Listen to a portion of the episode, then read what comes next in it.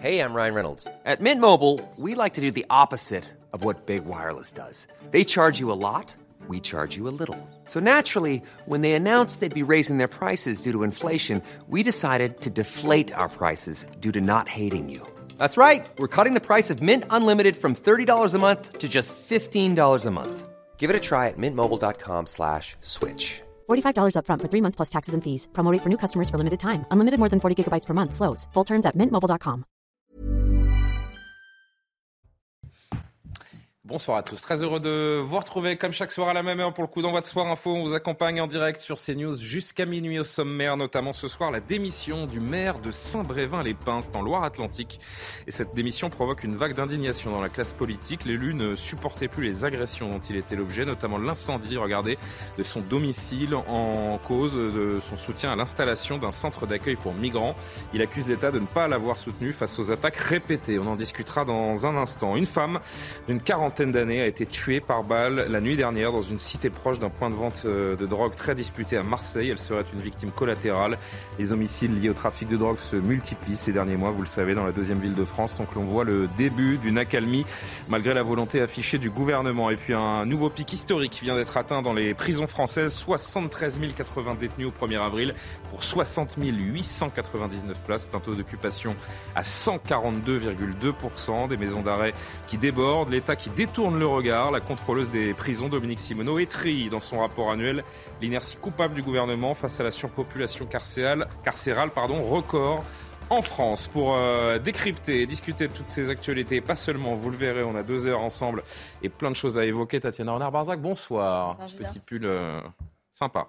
Merci d'être avec nous. Journaliste, à vos côtés, Johan Usaï, journaliste politique, CNews. Bonsoir Julien. cravate sympa. Je, Ah, je fais des remarques euh, à un tout le monde commentaire sur ma parce que je me suis dit, voilà, attention, remarque à une femme, je ne prenons pas de risque. Monsieur Slama, maître Slama, vous commencez à devenir un habitué. Vous, vous avez votre petit rond de serviette dans Soir Info, ça y est. Grand plaisir. Et c'est un plaisir partagé surtout. Dylan Slama, avocat pénaliste, évidemment. Deuxième soir consécutif. Alexandre Devecchio fait Bonsoir. partie des meubles, on connaît. La veste de chasse, tout va bien. Rédacteur en chef au Figaro. Karim Abric est parmi nous de la rédaction, euh, évidemment. Très jolie robe, tout comme euh, Gabriel Cluzel également, qui revient avec une très belle mine de ses euh, vacances pascales. Enfin, son- non, si, c'est les vacances pascales, oui, c'est ça. L'Aveyron, c'est c'est un très très bel endroit. Directrice de la rédaction de Boulevard Voltaire.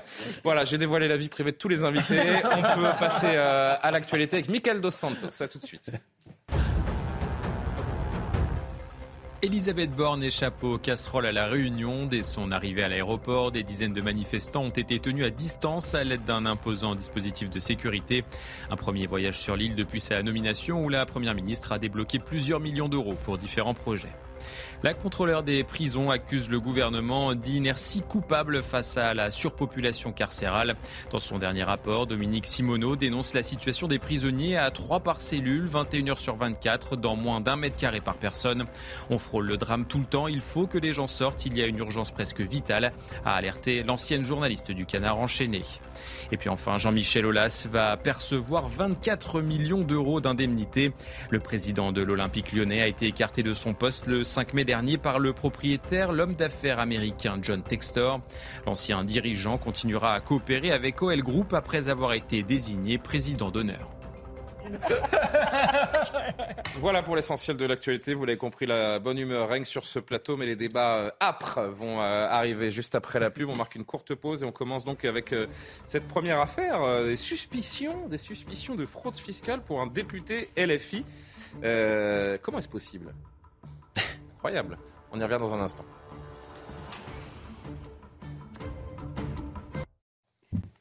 Nous sommes de retour sur le plateau de Soir Info. Merci de nous rejoindre en direct sur CNews. Tatiana Renard-Barzac, Yohann Usaï, Dylan Slama, Alexandre Devecchio, Gabriel Cluzel et Karim Abric pour le plateau. Euh, ce soir, on commence avec notre premier thème. On l'a pris aujourd'hui. Le député euh, La France Insoumise, Carlos Martins Bilongo, est visé par une enquête pour blanchiment de fraude fiscale et abus de biens sociaux. Il est accusé d'avoir dissimulé au fisc et à la haute autorité pour la transparence de la vie publique une somme d'environ 200 000 euros. Le député LFI, qui serait aussi titulaire d'un compte bancaire à l'étranger non déclaré. On va revenir dans le détail de ce qui lui est reproché, de ce qui est euh, de- des, suspicions qui, euh, règnent euh, autour de lui. Mais ce nom d'abord de Carlos euh, Martins Bilongo, il vous euh, Il vous fait penser évidemment à une autre séquence, c'était au mois de, novembre dernier, pour vous rafraîchir la mémoire et resituer qui est ce député LFI. C'est le député qui s'était fait connaître en novembre dernier lors d'un incident à l'Assemblée nationale autour du terme de l'Océan Viking. Vous savez, ce bateau de, migrants euh, qui était en Méditerranée. Euh, et cette euh, phrase du député RN Grégoire de Fournas qui avait lancé qu'il retourne en Afrique lors de ces débats agités. Souvenez-vous, c'était en novembre dernier. Les personnes secourues se trouvent dans une situation d'urgence absolue. Les prévisions météo indiquent une détérioration significative du climat. Pas du tout. Ces violences.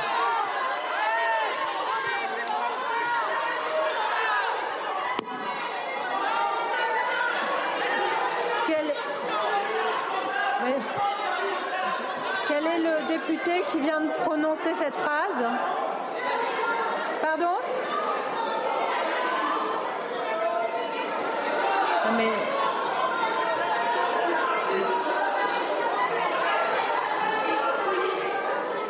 C'est pas possible. Non mais. Attendez, mes chers collègues, non mais qui. Voilà.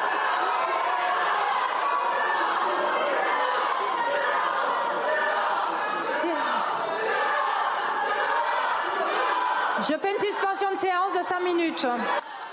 Voilà, tout le monde se souvient de cet incident qui avait fait connaître euh, à ses dépens le député euh, Carlos Martins Bilongon, qui aujourd'hui est visé donc par une enquête, enquête préliminaire ouverte mi-avril, apprend-on aujourd'hui, sur des faits de fraude fiscale, blanchiment de fraude fiscale, abus de biens sociaux et manquement à l'obligation de déclaration. Le député Bilongo qui a répondu par voie de communiqué, presse, communiqué de presse euh, aujourd'hui, je n'ai jamais eu de contrôle fiscal ni à titre personnel ni pour mes sociétés. Je vous lis l'intégralité parce que c'est pas très long. Je n'ai jamais ouvert de compte bancaire à l'étranger à titre personnel.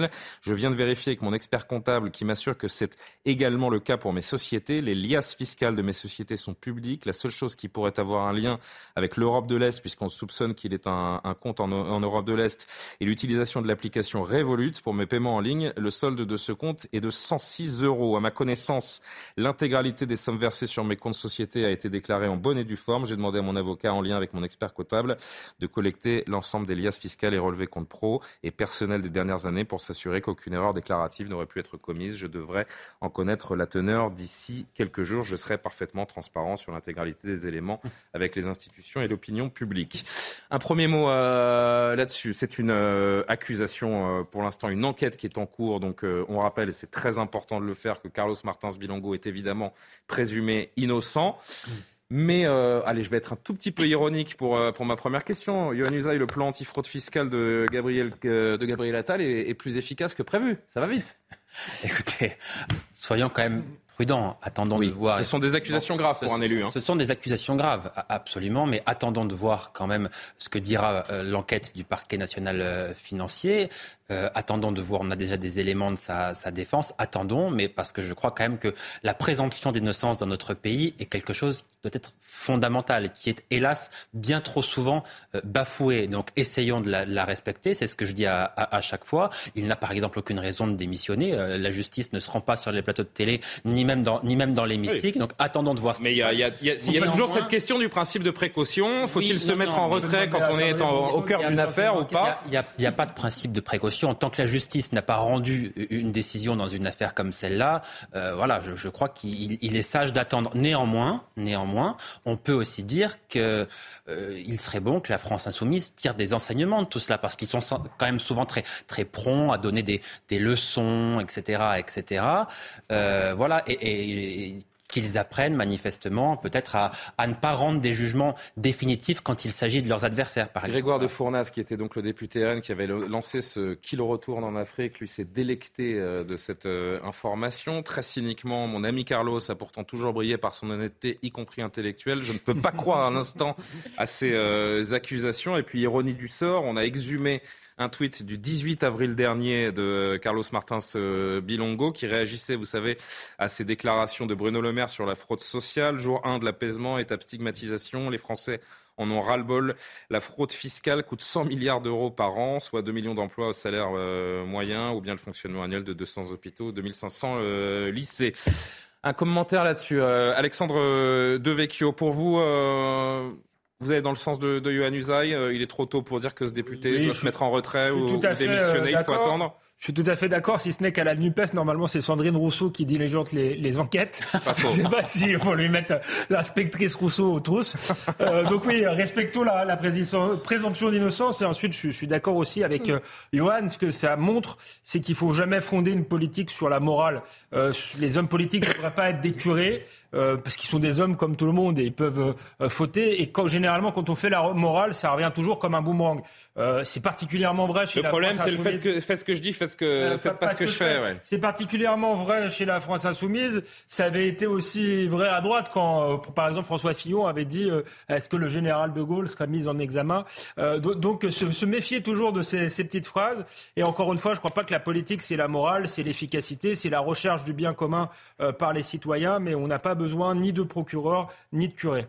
Dylan Slama, j'aimerais avoir votre avis euh, également, l'avis de, l'avocat, du juriste euh, sur ce, terrain-là. Il y a une forme d'hypocrisie de la part de, de LFI, euh, donneurs de leçons, mais ne balaient pas forcément devant leur porte. Et là, je parle globalement, puisque cette affaire, elle est en, elle est en cours d'enquête et qu'on ne peut pas trancher évidemment sur le cas de Monsieur, euh, monsieur Bilongo. Ce qui est certain, c'est que sur euh, ces affaires comme sur d'autres, je pense que les filles euh, à être peut-être plus humbles et à faire preuve de plus d'humilité lorsqu'ils demandent la démission à gauche à droite. on se rappelle aussi de Monsieur Coquerel hein, qui avait été mis en cause, mais ça s'est fini d'ailleurs par un classement sans suite de l'enquête préliminaire. Mais moi, je trouve qu'il existe un principe de précaution dans ce type d'affaires. Et le principe de précaution, c'est justement le respect de la présomption d'innocence. Je rappelle quand même, un, que dans le cas d'une enquête préliminaire, lui n'a pas accès au dossier, son avocat n'a pas accès au dossier, ça veut dire qu'il apprend par voie de presse qu'on lui reproche. Il n'a pas été convoqué, il ne sait pas exactement ce qu'on lui reproche, ce qui est quand même d'ailleurs assez grave, ou en tout cas ce qui ne peut lui permet pas de se défendre euh, dans de bonnes conditions. Euh, je rappelle aussi que, est-ce que c'est un hasard, son livre qu'il a sorti euh, a été publié, je crois. Aujourd'hui, je crois. C'est aujourd'hui, ouais. Il y a une coïncidence assez étrange. Il y a une drôle de coïncidence là-dessus. et c'est vrai que je m'inquiète un peu, vous l'avez dit, les hommes politiques ne sont pas. Il y a des affaires qui tombent pendant des campagnes présidentielles, d'autres pendant ah, qu'un livre sort. Hein, c'est le même principe. Mais c'est vrai que les hommes politiques ne peuvent pas être décurés. Et je crois que c'est dans le JDD que j'ai lu un papier dimanche dernier où on disait qu'il y avait une espèce de crise d'évocation, bon, on le sait depuis longtemps, mais qui s'accentue de plus en plus, que les gens ne veulent pas être ministres, les gens ne veulent pas être députés, parce qu'ils veulent pas être maire. On va le voir dans notre prochain sujet. On va le voir dans un instant. Mais mmh. effectivement, si on a ce genre de choses et qu'on a des enquêtes euh, à chaque fois qu'on on, s'implique et qu'on souhaite euh, prendre des responsabilités, oui, c'est un petit peu, euh, c'est un petit peu inquiétant. Donc moi, je pense qu'effectivement, après, s'il a fait un, s'il a fait un pas de travers, il y a un moment, il, sera, sanctionné. Moi, hein. je vais porter plainte demain contre un tel. On va dire, ah bah attendez, il y a une enquête. Attendez, Dylan Slama, là, on parle pas d'un inconnu qui a mis un message sur Twitter. On parle du PNF qui est bah quand même un organe euh, un peu sérieux. Une enquête préliminaire, alors juste, juste préciser une chose, et après j'en terminerai, mais une enquête préliminaire, ça s'ouvre extrêmement facilement. Euh, une simple dénonciation suffit à ouvrir une enquête préliminaire. On n'est pas au stade de la mise en examen où il faut ce qu'on appelle des indices graves ou concordants. Une enquête on reste très prudent et on rappelle. Une seule lettre anonyme suffit à faire une enquête préliminaire. Juste, juste pour illustrer ça, euh, moi je me rappelle de l'affaire Pierre Palmade où un individu avait envoyé aux médias et à la justice sur des, des, des, vidéos. pendant une semaine, dix jours, on a parlé que de ça. Au bout de dix jours, on s'est rendu compte qu'il n'y avait rien. Il n'y avait eu qu'une enquête préliminaire. Donc soyons extrêmement méfiants pour l'instant. Même si le député Pilongo, et on le répète une troisième fois, et s'il faut, on le fera une quatrième fois, présumé euh, innocent, ça commence à faire beaucoup pour LFI enfin, euh, c'est sûr que, si vous voulez, ça pose un petit souci parce que c'est vrai qu'il y a eu beaucoup de leçons de morale et que malheureusement, ils ne sont pas toujours euh, exemplaires et ça, c'est quand même un souci. Mais c'est le, le cœur du sujet. On peut aussi regarder des autres côtés, comme le disait Alexandre. En effet, malheureusement, aujourd'hui, ce genre de cas peut aussi, ça peut être l'effet boomerang dans certains autres partis. regardez par exemple François Fillon, regardez d'autres personnalités. Ce qui est vrai, c'est que je, d'abord, j'aimerais juste rappeler quand même ce qui se passe dans cette affaire. C'est en fait mhm. un signalement TRACFIN, donc c'est la cellule anti-blanchiment de, Bercy. Et on lui reproche quoi? On lui reproche entre 2018 et 2020, donc soit sur 2022, euh, pardon, sur 4 ans, 200 000 euros euh, d'argent qui n'aurait pas été euh, déclaré.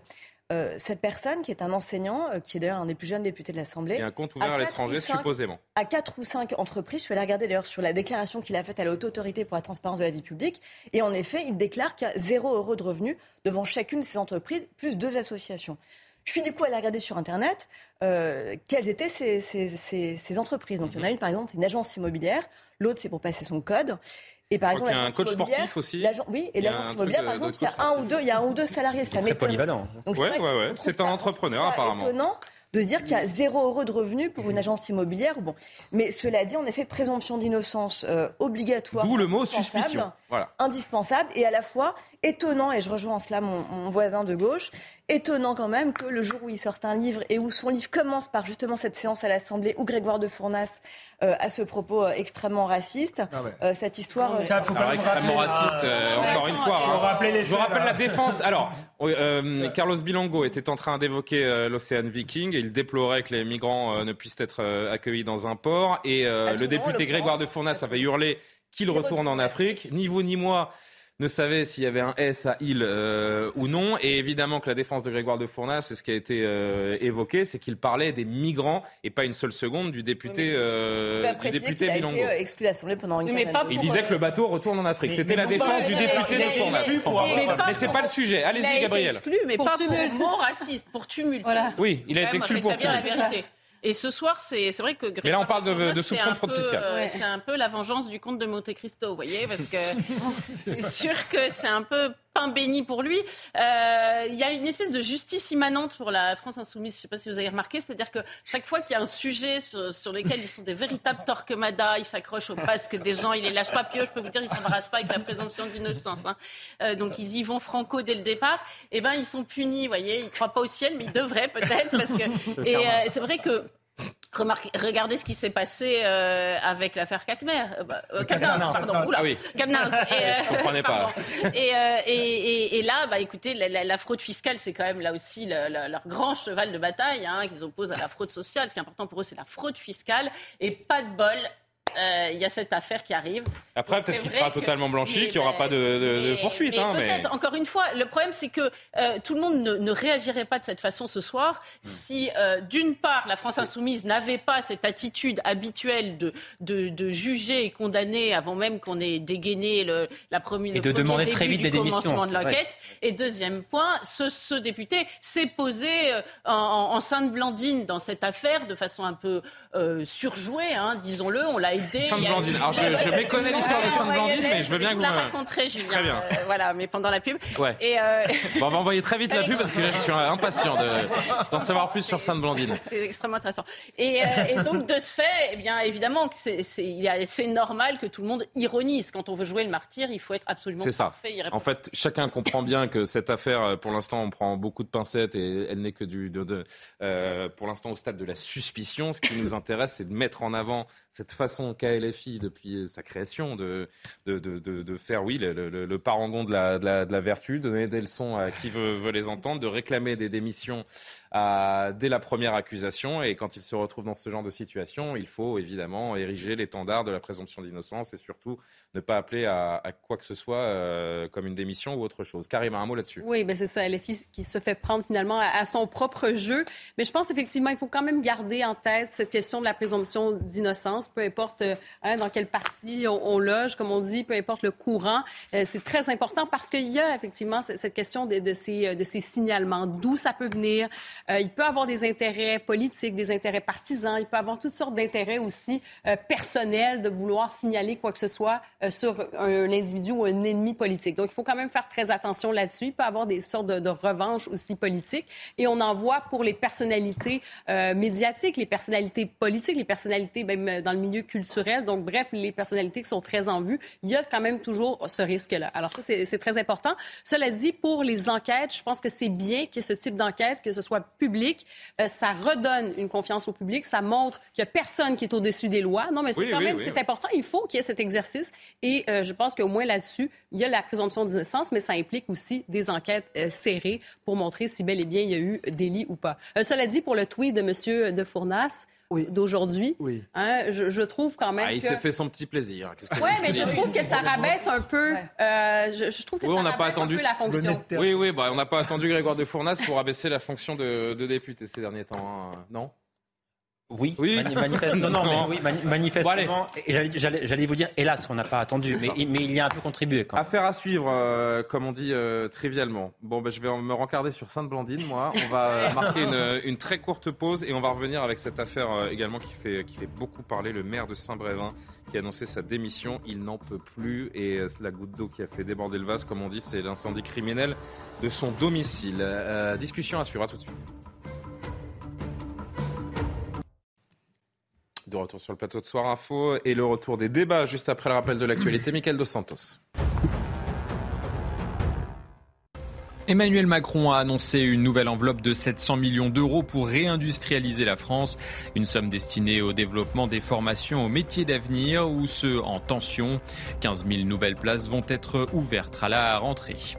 Carlos Martins Bilongo, visé par une enquête de blanchiment de fraude fiscale, le député de la France Insoumise est soupçonné d'avoir dissimulé environ 200 000 euros entre 2018 et 2022. En novembre dernier, l'élu avait été au cœur d'une polémique après, après les propos jugés racistes d'un député RN à l'Assemblée nationale.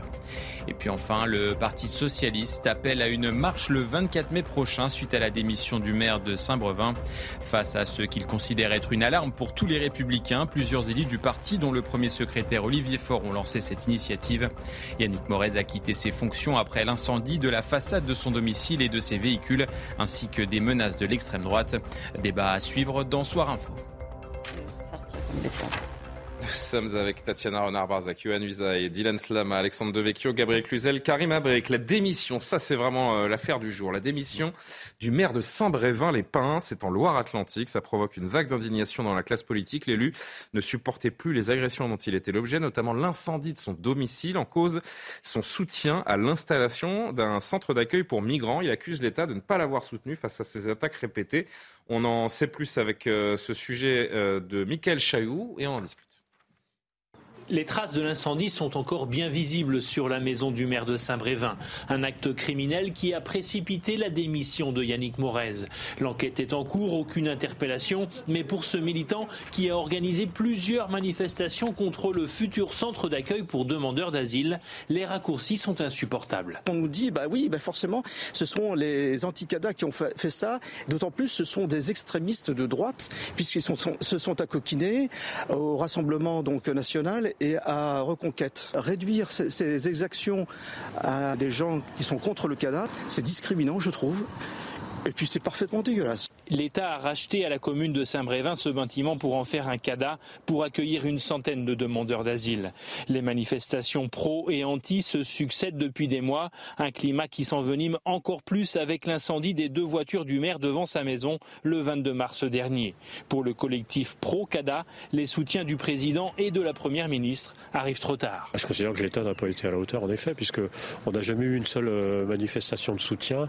Euh, ce sont le maire, les élus de Saint-Brévin et les associations qui ont défendu le, projet, alors que c'est pas notre projet. Yannick Morez a prévu de quitter non seulement son poste de maire, mais aussi la ville de Saint-Brévin. Le chef de l'État réagit aujourd'hui. Les attaques contre Yannick Morez, maire de Saint-Brévin-les-Pins, et contre sa famille sont indignes. À cet élu de la République, à son épouse, à ses enfants, je redis ma solidarité et celle de la nation. Euh, le maire, hein, Yannick Morez, qui sera auditionné au Sénat le 17 mai prochain, on l'a appris euh, aujourd'hui. Écoutez également la réaction d'Elisabeth Borne, la Première ministre, qui était en déplacement sur l'île de la Réunion aujourd'hui. Ce qui s'est produit est très choquant et je voudrais assurer euh, le maire de tout mon soutien. On va continuer à renforcer notre action pour intervenir plus tôt, pour pouvoir soutenir les maires, pour repérer leurs difficultés et mieux les accompagner. Ça montre qu'il y a une montée de l'extrémisme euh, dans notre pays et évidemment il faut qu'on soit très très vigilant sur ce sujet. Euh, l'extrémisme il vaut euh, des deux côtés et je pense qu'en apportant des bonnes réponses à nos concitoyens, et c'est ce à quoi je veux m'employer ici la main dans la main avec les élus locaux. C'est comme ça qu'on évitera ces montées de, des extrémismes. Alexandre Devecchio, avant d'aller sur le, sur le fond du sujet, il n'est pas un peu tardif ce soutien du, du chef de l'État, de la Première ministre? La, la solidarité, euh, c'est bien avant, c'est bien pendant, après c'est un peu tard? Non. mais il faut, faut, connaître les faits. Enfin, moi, franchement, c'est comme pour euh, Bilongo. L'extrême droite est, est accusée. Pour l'instant, il y a, personne n'a été euh, traduit en justice. Euh, l'enquête n'a pas dit que c'était euh, un militant euh, d'extrême droite. Qui est des gens. Alors, j'ai pas encore évoqué ça. Je parle vraiment de ce soutien du, du, du plus haut sommet de l'État une fois que les faits sont accomplis, alors que ce monsieur, ouais, mais, mais... Et ce monsieur a, a lancé l'alerte depuis, depuis un moment. Le maire de Saint-Brévin a lancé l'alerte depuis un de, moment. Depuis un moment. Il a demandé de l'aide et une fois que les faits sont ouais, commis, qu'il appelle à la démission. Ça, je vais, je vais vous dire que sa maison est, brûlée. Là, vous avez les tweets et les fonds du chef de l'État. C'est la puissance coutumière de l'État. Mmh. Euh, là, ça touche un élu, mais ça peut toucher n'importe quel citoyen. Certains ont leur maison squattée, personne ne fait rien. D'autres habitent dans le mauvais quartier, sont agressés en permanence. Et il y a pas vous rendez de compte la symbolique quand même. Ce matin, il y a une ville qui s'est réveillée sans maire. C'est quand même. euh, Oui, non, ça très triste. c'est- très triste et, et très grave, une, une ma- une maison euh, incendiée. Mais euh, restons prudents. Moi, je ne suis pas inspecteur euh, de police. Qu'il y ait des gens qui soient contre ce, ce centre de migrants, ils ne sont pas forcément tous d'extrême droite. Mmh. D'abord, je connais beaucoup de gens, euh, pas d'extrême droite, mais qui n'ont pas forcément envie d'avoir un centre de migrants à côté de, de chez eux. Euh, et donc, euh, euh, nous verrons. En tout cas, si c'est un militant d'extrême droite euh, ou pas, d'ailleurs, il faudra qu'il soit condamné, euh, je crois, euh, euh, sévèrement. Et de manière générale, on a un problème d'autorité, d'insécurité dans le pays euh, qui touchait euh, les citoyens et qui maintenant touche les élus eux-mêmes. Je voudrais juste qu'on entende d'abord, parce qu'on a beaucoup, beaucoup de, de, sons de réaction politique à vous faire entendre autour de ce, de ce sujet. Tout d'abord, à l'Assemblée nationale tout à l'heure, le député euh, de la NUPES, Jérôme Gage, qui voit, euh, donc, puisque vous avez commencé à l'évoquer, Alexandre Devecchio, qui voit la, la patte de, de l'extrême droite. Nous apprenons la démission de Yannick Morez, le maire de Saint-Brévin, victime, lui, de ce qu'il qualifie être un terrorisme d'extrême droite, puisque son domicile a été incendié parce qu'il défendait l'installation d'un centre d'accueil et de demandeurs d'asile. Et donc, des événements de cette nature nous interpellent.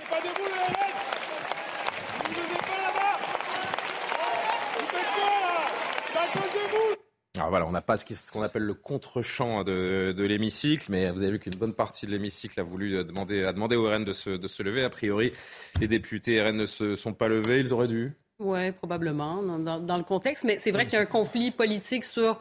Euh, on peut avoir un conflit politique qui est civilisé. Dans ce cas-ci, bon, est-ce qu'ils ne se sont pas levés à cause de ce conflit euh, politique comme tel? Cela dit, oui, je pense que ça aurait probablement fait moins de bruit s'ils s'étaient simplement levés sur cet aspect. Mais je veux revenir deux choses importantes. Je pense Mhm. qu'on pourra revenir sur l'aspect extrême droite, pas extrême droite, euh, sur l'aspect des élus municipaux. C'est en ce moment, je dirais que la démocratie munici- municipale en général est mise à mal, et pas seulement en France. hein. Je regardais des chiffres aussi pour le Canada. Il y a vraiment un, problème de violence, de harcèlement envers des élus. Le travail est extrêmement difficile. Il y a les réseaux sociaux aussi avec le, le harcèlement. Et l'aspect de la proximité rend la chose encore plus dure. Donc, hein, vous croisez euh, vos, vos citoyens comme ça tous les jours. Il y en a qui sont très mécontents de vos actions. C'est dans un contexte de proximité. Donc, les projets, vous êtes au courant clairement de quel projet dont, dont il s'agit. Mhm. Euh, alors, il y a là-dessus, pour l'aspect de la protection, il y a vraiment un ménage à faire. Il faut en faire davantage. Il y a vraiment des lacunes à ce chapitre-là. Et euh, cela dit, pour ce qui est bon, de l'aspect euh, d'extrême droite, on a beaucoup parlé, c'était en lien avec ce centre d'accueil pour des migrants qui avait une opposition. Je pense qu'il faut éviter justement de faire des amalgames. Je pense qu'en démocratie, justement, plus généralement, c'est normal de pouvoir s'opposer de façon euh, polie, de façon même civilisée. C'est le- ben, c'est ça l'enjeu. C'est ça le sujet, ouais. Pas criminel d'avoir une opposition, par exemple, Bien sur sûr. ce sujet. Ce qui est criminel, c'est d'incendier des voitures, d'incendier une maison. Et ça, il faut trouver les coupables, il faut les punir. Et ça, c'est condamnable, évidemment, à 100% L'enquête dira évidemment, euh, on l'espère en tout cas, qui est, qui est l'auteur notamment de l'incendie de la maison de ce, ce maire qui l'a poussé à, à la démission. Certains appellent donc euh, à, la, à la faute l'extrême droite, d'autres parlent de- d'extrême gauche, ultra gauche, ultra droite. J'ai envie de dire, peu importe, l'enquête le dira, euh, Gabriel Cluzel. Ce que l'on voit, c'est que l'extrémisme, puisque c'est extrême d'en arriver là, d'où qu'il vienne, euh, l'extrémisme politique aujourd'hui autorise tout. Et c'est ça qui paraît quand même euh, assez, assez dangereux et, et qui, qui nous fait tous peur. Mais alors, pardon Julien, mais on a Mm. fait, moi je ne sais pas si c'est l'extrémisme de droite, de gauche, on a fait, on a fait des. Moi non plus, je vous dis, c'est de l'extrémisme. euh, On a pris des, des, des pudeurs de Rosière pour euh, expliquer qu'il fallait surtout pas euh, faire de procès avant l'heure aux députés, là, très bien. Et, et là, je sais pas, tout le monde a jugé. Ça y est, Papendiaï, tout, les- tout le monde d'ailleurs, le monsieur Gage, etc. C'est euh, l'extrême droite. Bah, attendez, on va laisser le temps de l'enquête. C'est c'est peut-être un militant d'extrême droite, je n'en sais rien. Et encore, je vous ai Mais- pas lu la, je vous ai pas lu la réaction démission du premier secrétaire Non, du PS. Je vous lis les quatre lignes. il y a plus de tribunaux, Je vous lis les quatre lignes d'Olivier Faure. euh, voilà. Et je vous laisse reprendre, Ga- Gabriel. C'est une honte de voir ce maire qui ne faisait que son devoir de solidarité menacé et incendié à son domicile. C'est une honte que l'État n'ait pas pris la mesure de ce qui lui arrivait et ne l'ait pas conforté. C'est une honte de continuer à banaliser l'extrême droite. Mais- Réagit le premier. il a- Donc il a fait l'enquête, C'est euh, un acte politique, on sera les premiers, moi je serai le premier à, à- à condamner. Et Gabriel reprendra. aussi, on n'en sait rien, un Oui. conflit de voisinage, euh, un migrant qui passait Ouais, enfin, par là. soyez pas naïfs non plus, là, euh. certains ont brûlé Non, mais des bah, églises d'accord, dans mais ce pays. bien, mais Alors, je suis pas naïf du tout, je sais que ça existe dans beaucoup de quartiers, dans beaucoup de...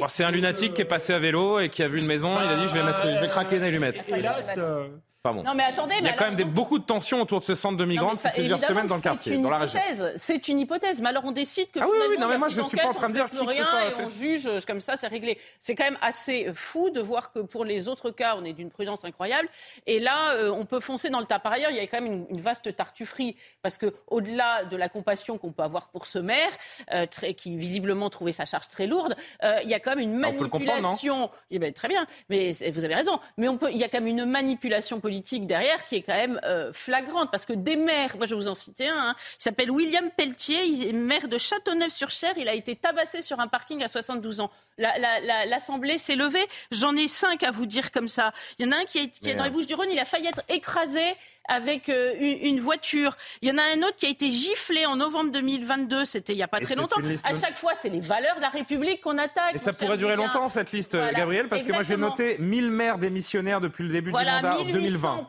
Voilà, et 1800 procédures judiciaires en, en 2022. Alors pourquoi que ce maire-là ben Moi, je vais vous dire pourquoi est-ce que ce maire-là. Parce qu'il y a un centre de migrants a que le euh, sort de ce maire-là qui, intéresse la gauche, parce que ça permet de jeter l'opprobre sur Reconquête, sur euh, euh, le Rassemblement national, parce que là, on n'a pas peur de l'amalgame. Là, on peut y aller, on fonce dans le tas, puisqu'on suppose que l'incendiaire est un opposant au centre de migrants. Tous les opposants au centre de migrants, ça s'appelle un syllogisme, sont des incendiaires. Et donc, allons-y gaiement. Et sur Voilà. l'extrême droite aussi, parce que je le Voilà. répète, euh, il y a des gens de gauche qui veulent pas avoir de migrants à côté Oui, de oui, bien eux, sûr, bien centre sûr. de migrants Bien sûr. Euh, vous allez réagir, Tatiana. Je voudrais juste qu'on entende encore une intervention politique. C'était Raphaël Glucksmann au Parlement européen aujourd'hui. Pour lui, la haine a gagné. Regardez, on n'est pas du tout dans l'instrumentalisation politique. Son seul crime est d'avoir accepté l'établissement d'un centre d'accueil dans sa commune pour demandeurs d'asile, d'avoir respecté notre droit et nos principes. Hier, hier, la haine a gagné en France et en Europe. Alors, il est temps aujourd'hui de rappeler que nous sommes attachés aux droits et aux principes humanistes qui fondent la construction européenne. Il est temps de se lever de se lever en l'honneur de Yannick Morez, de se lever pour le droit et de montrer que la haine ne gagnera pas en Europe. Il en fait trop.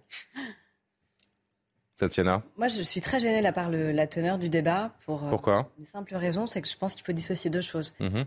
D'abord, je pense que le vrai débat là, c'est plus sur la problématique justement de ce que vous disiez, 1000 maires démissionnaires de. Mais c'est moi, c'est sur ça que j'ai anglais le débat. hein. Je, je cherche pas. Pour l'instant, il y a une enquête en cours. donc, euh. Le chiffre, c'est quand même 1500 agressions de maires et de conseils municipaux selon l'AMF en 2022.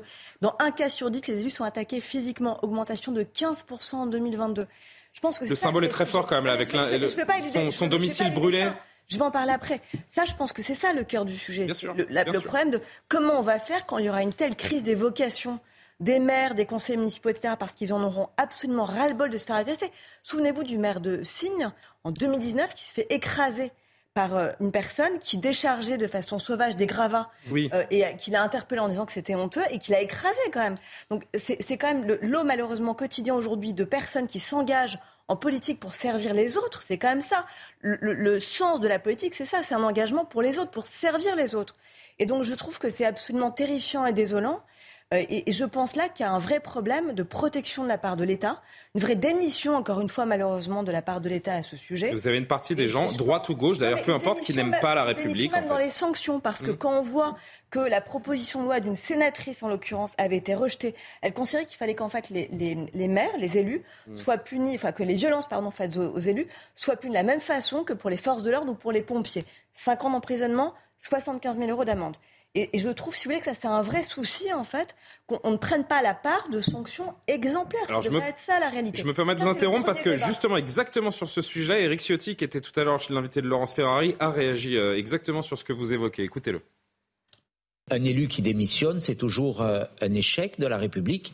Et un élu qui démissionne dans ces conditions, c'est naturellement une tâche euh, dans notre République. Il y a de plus en plus d'élus qui sont victimes d'exactions, de violences, de menaces, de chantage. Il faut les protéger, il faut mieux les protéger. Je porte en la matière une proposition de, de loi pour installer des peines planchées et c'est une des propositions fortes euh, de notre famille politique pour ceux qui touchent à un uniforme de la République. Et j'avais élargi ce dispositif aux élus notamment, parce qu'ils incarnent aussi la République. Donc il faut que la sanction, la réponse, voilà, c'est comme sur la violence du quotidien. La réponse, elle est dans la fermeté judiciaire.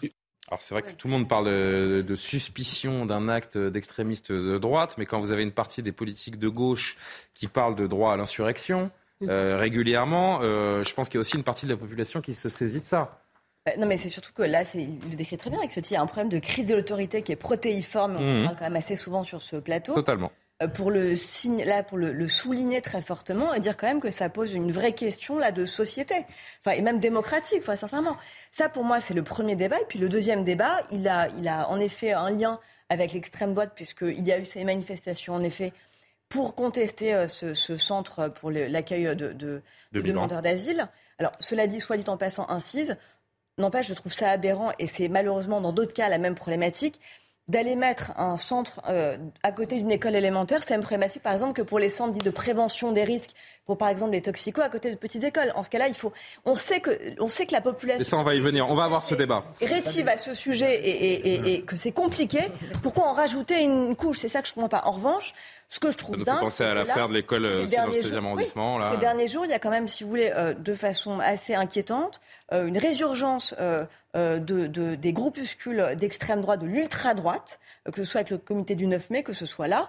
Euh, on se souvient de ces groupes dissous, les Oeuvres Paris, on se souvient euh, aussi euh, de l'autre groupe dissous, et on se souvient des actions. C'est-à-dire que les actions qui consistent à intimider euh, les migrants, par exemple, en, en allant à la frontière franco-italienne, en ayant des banderoles, des banderoles pardon, anti-immigration, en considérant qu'on fait l'amalgame entre immigration, euh, délinquance, en disant l'immigration tue. Hmm. Voilà, ça pose aussi un problème, ça pose une question.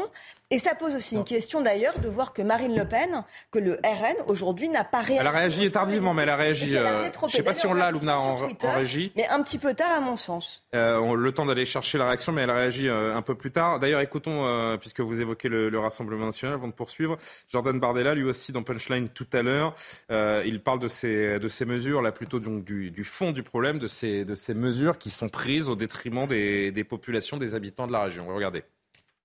On voit bien là que sur la question de la relocalisation des migrants dans les villes et dans les villages français, on est au cœur d'une question démocratique.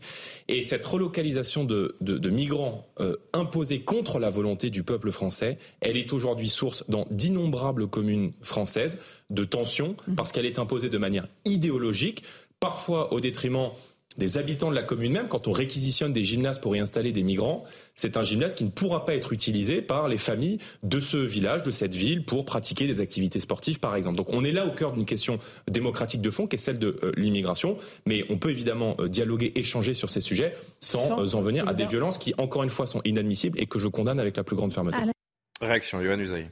Oui, c'est vrai que c'est une politique avec laquelle les Français ne sont pas d'accord. Ça, manifestement, les Français ne veulent pas répartir les migrants dans notre pays. Les Français disent qu'ils veulent moins de migrants.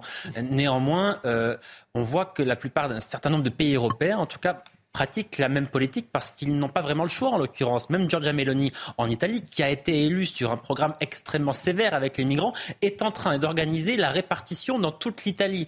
Donc on voit, quelle que soit la sensibilité politique, les gouvernements sont confrontés au même problème. Quand on a Mais dit vous ça- suscitez cette opposition, naturellement. non, mais quand on a dit ça, je, je veux quand même revenir sur ce que dit euh, la gauche. On a entendu Jérôme Gage tout à l'heure qui dit il y a un problème, regardez, c'est du terrorisme d'extrême droite. Alors c'est probablement lié à l'extrême droite, en tout cas ça, en- ça emporte tous les signes, mais c'est pas du terrorisme. C'est criminel, mais c'est pas du terrorisme. Sinon, il faut aussi dire que ceux qui agressent les forces de l'ordre dans les manifestations sont des terroristes. Non, c'est criminel, mais c'est pas du terrorisme. On- mais on voit quand même que même sur des sujets aussi graves que celui-ci, euh, des responsables politiques ont un peu l'indignation sélective et euh, finalement font du deux poids deux mesures. Est-ce qu'on pourrait pas sur des sujets comme cela finalement euh, essayer d'être un peu plus objectif, essayer de ne pas manipuler non plus l'information Euh, et voilà, et essayer finalement d'être un peu factuel et un peu à la hauteur. Et j'ai encore une fois l'impression qu'un certain nombre de responsables politiques, malgré la gravité de la situation, ne sont pas à la hauteur. Elisabeth Borne, par exemple, qui emploie un mot, elle dit nous devons être vigilants. Non, le temps de la vigilance, il est passé compte tenu de la situation. L'extrémisme est effectivement en train de gagner du terrain de manière très dangereuse dans ce pays. On n'est plus au temps de la vigilance, on est au temps de l'action et de la répression sévère. Je vous disais que Marine Le Pen a réagi, certes un peu tardivement, mais elle a réagi. Regardez euh, son, son, tweet sur ce sujet euh, aujourd'hui. Les agressions et intimidations à l'égard des élus sont inadmissibles. En République, les désaccords politiques se règlent dans les urnes ou devant les tribunaux. Cette règle ne souffre aucune euh, exception. Avant de revenir sur ces élus qui sont agressés, encore un mot du fond du problème. Cette population française, on le comprend bien, est très divisée sur, sur la question. L'État se défausse peut-être un petit peu trop sur les, sur les petites communes à vouloir diluer cette répartition de migrants un petit peu à droite, à gauche, sans, sans en parler aux maires, sans en parler aux administrés, en tout cas sans demander leur, avis. C'est possible, mais si vous me permettez, moi je trouve ça assez dangereux de mélanger les deux débats en fait. Pourquoi De mélanger l'opposition légitime, euh, ou pas d'ailleurs, mais que peuvent avoir certains à s'opposer euh, à ce projet, euh, et le fait qu'il y ait des violences. Parce qu'en fait, à mélanger les deux, on pourrait croire que, euh, et je dis pas que c'est le cas du tout, mais on pourrait mhm. croire que finalement ce serait euh, le même débat que de savoir, mais finalement, est-ce qu'on provoque pas le peuple en prenant des décisions Mais parce que vous, vous l'aurez certainement remarqué aussi bien que moi, c'est que de la part de certains. D'un extrême à l'autre, c'est la violence qui s'exprime aujourd'hui pour exprimer le mécontentement. Le mécontentement des, des gens les plus radicaux passe par la violence aujourd'hui, et quelle que soit la thématique. Si on mélange les deux débats, d'une certaine manière, ça leur donne raison. Vous voyez, ça leur dit finalement, quand vous êtes violent, ça permet de parler de ça et regarder. Mais quand on, vous êtes violent, quand on lâche des choses après des actions violentes, en effet, on donne raison aux, violents. Mais, Pour ça que je pense qu'il faut vraiment scinder les deux débats. Il y a un premier débat qui est celui euh, de la violence totalement inacceptable pour les, contre les élus, contre tout le monde, mais notamment contre les élus. Mmh. Et deuxièmement, le débat, si oui ou non, est-ce qu'il faut euh, implanter ça, est-ce qu'il faut aider les îles locaux? Mais je pense qu'il faut vraiment euh, scinder ces deux débats. Aujourd'hui, les maires sont les, les, les, personnes qui sont les mieux élues au sens où c'est là qu'il y a le plus de participation. et plus personne ne vote dans à peu près aucune élection intermédiaire sauf pour les maires où les gens votent encore car ils y croient. Et oui, il y a une démission en général. Moi, je me rappelle aussi de Boris Venon, on en avait beaucoup parlé à l'époque, c'était un élu socialiste des Mureaux euh, qui avait démissionné parce qu'il recevait beaucoup de racisme anti-blanc, beaucoup de remarques homophobes. Euh, on en avait aussi beaucoup parlé. Mais moi, je pense que c'est peut-être l'occasion de remettre sur la table la question du statut de l'élu. Euh, ils sont quasiment bénévoles. il y a un risque pénal qui est extrêmement important pour les élus. c'est des gens qui parfois ne peuvent plus retrouver de travail après. Et lorsque je dis les élus, ça va évidemment de l'élu municipal et, et je dirais même pour les députés. On l'a vu avec le sujet qui a été traité juste avant. Donc je pense que c'est une manière peut-être d'essayer de remettre sur la table euh, le statut de l'élu en général, pour essayer de revenir et de faire redonner l'envie à chacun d'essayer de faire de la politique, parce qu'il n'y a pas d'un côté justement le peuple et. Euh, Est-ce que le politique ne participe pas lui-même de sa désacralisation euh, également par certaines attitudes, par certaines outrances? Bah, je ne crois pas nécessairement. Les politiques d'aujourd'hui. Euh, si, vous me permettez encore une fois, c'est presque le coup de la jupe trop courte. Vous voyez, c'est euh, euh, non, mais j'exagère un petit peu, mais pas beaucoup. Vous voyez, parce que non, je ne crois pas que un homme politique participe et, et, et, et contribue à. Quand vous voyez la, bordélisation de l'Assemblée, certaines invectives. Oui, on ne peut pas dire que parce qu'il y a une bordélisation de l'Assemblée, eh ben ça, ça, ça, ça, légitime d'une certaine manière une agression des élus, d'aucune manière. Gabriel Cluzel, qui voulait réagir aussi. La démonétisation des élus, c'est aussi leur incapacité à, à répondre et même à écouter ces problèmes d'immigration. Pardon, mais c'est quand même depuis des dizaines d'années le débat interdit. C'est le débat politique interdit. On a même enlevé les mots aux gens pour, pour le dire. Ils n'ont pas le droit de le dire. Mais si, parce que, pardon, euh, euh, pourquoi vous dites les gens vont plus voter? Bah, Pourquoi ils vont plus voter? Parce que de toute façon, même quand ils vont voter, ils, peuvent élire un gars qui leur dit cause toujours tu m'intéresses. Moi, le sujet de l'immigration, euh, je ne peux pas en parler parce que c'est être raciste d'en parler. mais quel pardon, rapport entre ça et l'agression? Pardon Quel rapport entre ce non, mais je vous réponds Je vous réponds sur le sujet que vous venez d'évoquer, c'est-à-dire que euh, les élus aujourd'hui, euh, il n'y a plus personne pour les élire. Eh ben, écoutez, je vous le dis, euh, il n'y a plus, il a plus de votants parce que la, vie politique ne répond plus aux attentes des électeurs. Ce sujet de l'immigration, il est spécialement frappant. On n'a pas le droit. Les, les gens de Saint-Brévin qui ont manifesté, qui ont osé manifester, d'ailleurs, il faut voir qu'on va les interroger. Ils préfèrent répondre en en foutant les traits, etc. Ils sont immédiatement diabolisés. Ils n'ont pas le droit euh, de, de, de, dire qu'ils euh, sont inquiets de cette arrivée de migrants. On n'a plus le droit de le dire. On peut pas regarder en face ce sujet. Et ce que dit Yoann Dujaï est très emblématique parce que on nous a dit pendant des années euh, l'immigration c'est une chance pour la France et maintenant on nous dit L'immigration, c'est trop compliqué. Tant pis, il faut faire avec parce qu'on peut plus régler le problème. Mais c'est absolument euh, insupportable d'entendre ça. Ça veut dire que pendant des années, on a fait la politique de l'autruche et que maintenant, on continue à la faire, sauf que euh, on reconnaît qu'évidemment, c'est un problème. Donc c'est est insoluble. Euh, et puis je voulais répondre simplement à Tatiana. Pardon, mais la résurgence des milices d'extrême. Moi, j'aime bien Tatiana, donc je ne veux pas l'agresser, mais la résurgence. Non, bah, on n'est pas là pour ça, surtout. Des, des, des, pseudo-milices. Heureusement que vous l'aimez bien. C'est c'est quand même une vaste blague. Pardon, ah mais cette manif. Mais oui, mais oui, c'est une vaste blague. Je vais vous expliquer pourquoi. On, a, on, va parler du sujet après avec la, note au, la note au préfet. On le fera juste après d'ailleurs. Je dis à Louvna Daoudi en régie, on le fera juste après euh, euh, cette note au, préfet sur l'ultra droite et ça vous permettra de, répondre. Johan qui veut rapidement euh, répondre à ce qui a été dit et Karima. Pour, nuancer un peu ce que disait Gabriel Cluzel, c'est vrai qu'il y a, quelques temps, parler d'immigration, dire qu'on était contre l'immigration, dire qu'il y avait trop de migrants dans notre pays, c'était effectivement être raciste. C'était complètement tabou. Ça a quand même changé. À un moment, on aurait pu régler les choses plus facilement. Peut-être, mais en tout cas, ça a bah changé aujourd'hui. Aujourd'hui, euh, on peut dire qu'on est contre l'immigration sans être taxé de racisme. C'est d'ailleurs le cas d'une majorité de Français. tout monde, hein, euh, une, une, très grande majorité de Français dit on veut moins d'immigration en France. Ils ne sont pas racistes. Le ministre de l'Intérieur et le président de la République eux-mêmes font pour la première fois à ce niveau-là de l'État le lien entre immigration et insécurité. Donc je crois que ça n'est plus du tout un sujet tabou. En revanche, ce qui est vrai, si ça n'est plus tabou, qu'on peut en parler librement, qu'il y a des débats sur ce sujet-là, en revanche, il y a manifestement une impuissance de la part de l'État qui, malgré des projets de loi annoncés, malgré une communication, malgré plein de choses, n'arrive pas à régler ce problème-là parce que personne, pour l'instant, n'a trouvé la solution. Il y a une impuissance qui est réelle et qui est constatée chaque jour dans notre pays, mais pas seulement dans notre pays, je vous parlais de l'Italie. L'Europe, en règle générale, est impuissante face à ce sujet-là. Et puis il y a les gens, encore une fois, il y a encore une fois ces gens, ces habitants qui réagissent avec plus ou moins de, de violence parce qu'ils se voient imposer des mesures qu'ils ne comprennent pas qu'ils ne comprennent pas. Karima qui attend pour, euh, pour réagir et euh, je sais que vous voulez tous euh, vous, exprimer, mais c'est pas facile. Je pense qu'il y a une vraie erreur qui est commise par plusieurs politiques. Ils, ont un côté parfois méprisant, je trouve, envers le peuple, envers ses préférences, envers ses choix. par exemple, bon, on a parlé de la question d'immigration. Oui, c'est moins tabou, mais ça reste un sujet extrêmement sensible. Les gens ont quand même peur d'en parler quand on parle de, l'accueil des migrants, par exemple, quand, quand il est question de, ce fameux centre et la discorde ça a pu provoquer euh, dans, cette, dans cette petite ville. Donc, il y a un vrai, un vrai problème et je pense que ce mépris... Une quinzaine de milliers d'habitants. Hein. Oui, mais ce mépris euh, en tant que tel, et puis bon, euh, je, pensais notamment quand M. Glucksmann parle de, la haine et tout ça. Bon, oui, s'il parle de la violence en, en tant que tel, oui, il y a une forme de haine quand on attaque un élu, mais plus largement, je trouve que ça peut aussi avoir l'air d'un certain mépris. Et je trouve que les extrémistes violents euh, profitent de cette polarisation de, la société. On est dans une période historique de regain de violence politique où les affrontements idéologiques, malheureusement, se terminent souvent en affrontements euh, physiques. Et on l'a vu aussi dans les manifestations pour la réforme des retraites. On a vu, je veux dire, avec l'idéologie et, les, euh, les Black Blocs. Donc, c'était des, des violences directes, frontales. On a vu maintenant une agression euh, donc de, de, de, ce maire. Donc on voit qu'il y a cette violence. Il y a la violence symbolique aussi qui est très présente en ce moment. Euh, rappelez-vous quand il y avait ce ballon de M. Dussopt. Euh, avec Thomas Porte. Exactement, qui mettait vraiment son pied dessus. Quand on a vu des poupées à l'effigie d'Emmanuel Macron brûlées. Donc on est dans une espèce de période qui est très effervescente et il y a cette violence politique qui revient. Et je pense qu'il faut faire très attention de ne pas mépriser le peuple et de faire des amalgames. C'est intéressant parce que je voudrais qu'on conclue vraiment vraiment sur, euh, sur ce maire démissionnaire parce que c'est quand même un symbole e-, extrêmement fort. Euh, et ce n'est pas qu'une frange de la population qui est concernée. J'ai envie de vraiment détendre ce, ce débat. Il y a une remise en cause assez globale de l'autorité euh, en France, Tatiana. Les gens n'acceptent plus qu'on qu'on impose des règles. Il y a la violence physique qui reste relativement rare. mais la violence verbale, en effet, elle est de plus en plus fréquente.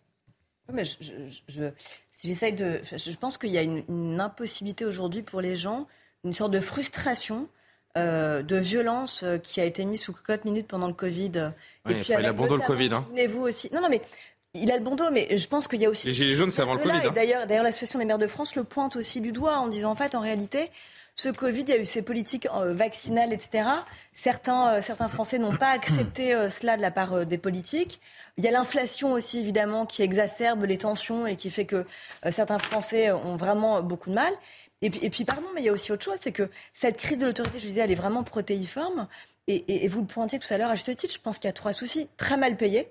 mais policiers, pompiers. Quel est le salaire moyen d'un maire en France ça? Dépend de la, ça, dépend de la taille de la, commune. Pour les toutes petites villes, Donc, très mal payés vous le disiez aussi, avec un risque pénal extrêmement fort. C'est-à-dire qu'ils peuvent, ils peuvent être euh, accusés très rapidement pour tout. quelques centaines d'euros pour les petites villes. C'est quand même un souci. Donc il faut forcément un emploi à côté. Pardon, Tatiana. non, je, je, suis désolé. C'est pas grave, pas de souci. Donc ce risque pénal, en effet, qui est extrêmement fort, et ce principe de précaution qui, en plus, euh, malheureusement, vient tout manger sur son passage.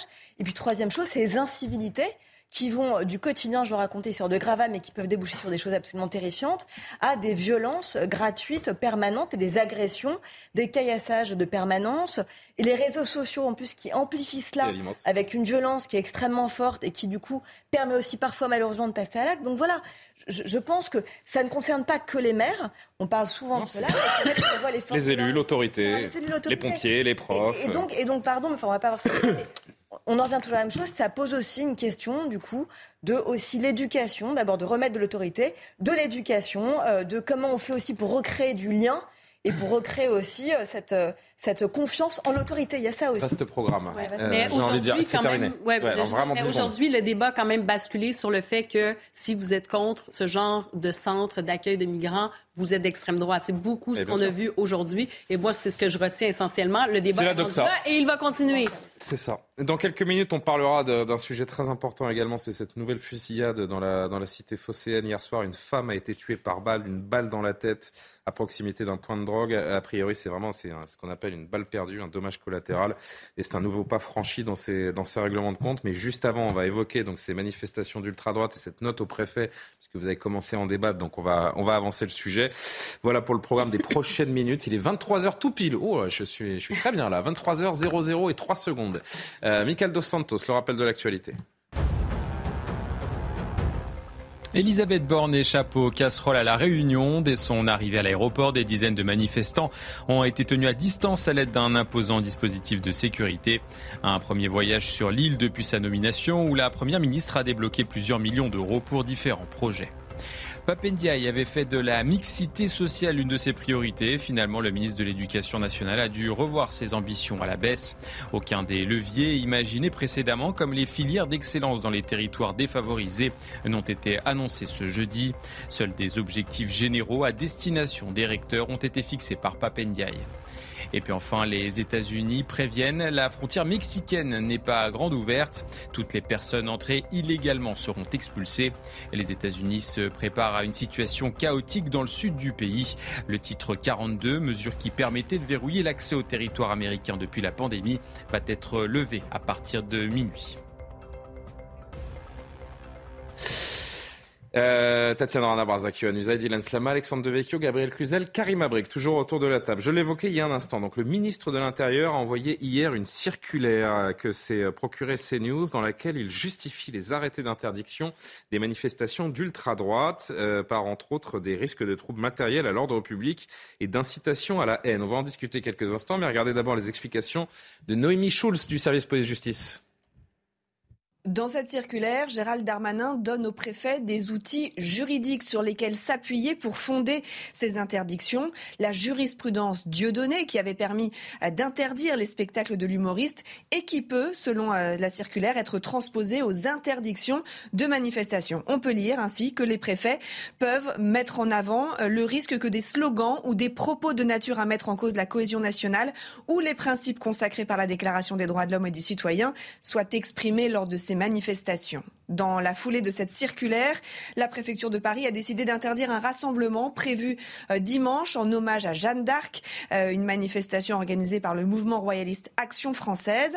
L'arrêté euh, pris par la préfecture pourra être contesté devant la justice par les organisateurs. C'est alors le tribunal administratif de Paris qui tranchera et des recours contre des arrêtés préfectoraux. Il pourrait y en avoir beaucoup. Il pourrait se multiplier dans les semaines qui viennent avec en dernier arbitre le Conseil d'État.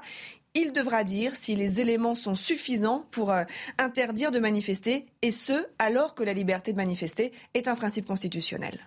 Un petit mot d'abord, euh, Dylan Slama, euh, avocat, je le rappelle, une mesure effective dès dimanche pour une manifestation donc prévue, comme l'a rappelé euh, Noémie. Les préfets donc ont des outils pour empêcher les manifestations d'ultra droite, mais ça restera à l'arrivée quand même la justice qui tranchera. Oui, mais moi je trouve ça assez scandaleux cette manière Pourquoi de procéder. Ça veut dire euh, finalement que ce soit le politique. On veut interdire des opinions? A priori, non, mais c'est pas ça, c'est qu'on va interdire de manifester en fait. Quel est, si vous voulez, quel est euh, Il n'y a pas de bien fondé là euh, On imagine, parce qu'on n'arrête pas de nous dire, imaginez si l'extrême droite arrive au pouvoir, etc. Mais si euh, Marine Le Pen prenait le quart d'une décision qui irait dans ce sens-là, on serait tous scandalisés, à l'écart des écologistes ou de la gauche ou de je ne sais quoi. Euh, on n'interdit pas une manifestation a priori. Et je suis désolé de dire que le premier à avoir creusé effectivement une brèche euh, dans cette liberté fondamentale, c'est Valls avec Dieudonné, euh, Mm. qui est revenu sur une jurisprudence constante du Conseil d'État depuis 1963, 1933, qui consiste à dire que on n'interdit pas a priori quelque chose, une manifestation, un spectacle. On laisse les choses se faire. C'est le principe, c'est le principe dans la presse. le Mais si vous savez que vous allez avoir des slogans comme on en a vu ce, week-end euh, d'ailleurs le savoir Le D'autant slogan, que- euh, on a entendu euh, Europe, jeunesse, révolution, qui euh, est donc un slogan euh, néo-fasciste. Alors déjà, il faut le savoir, mais oui, surtout, je, je l'ai appris ce week-end Voilà. pour être honnête. Bah, mais, c'est euh, le slogan du, de, du- de leur Du groupe. GUD. Du Oui, GUD. c'est le Mais- slogan du- mais GUD. la, la question que vous posez, c'est comment on peut le savoir. oui, mais c'est un groupe néo-fasciste. La question que vous posez, c'est comment on peut le savoir en avance bah, La réponse, elle est trop simple. On ne peut pas le savoir. Et à partir du moment où on commence à se dire, non, mais peut-être qu'il va se passer des choses, mais on peut tout interdire. On peut interdire un journaliste de diffuser des informations, on peut interdire n'importe qui d'aller manifester,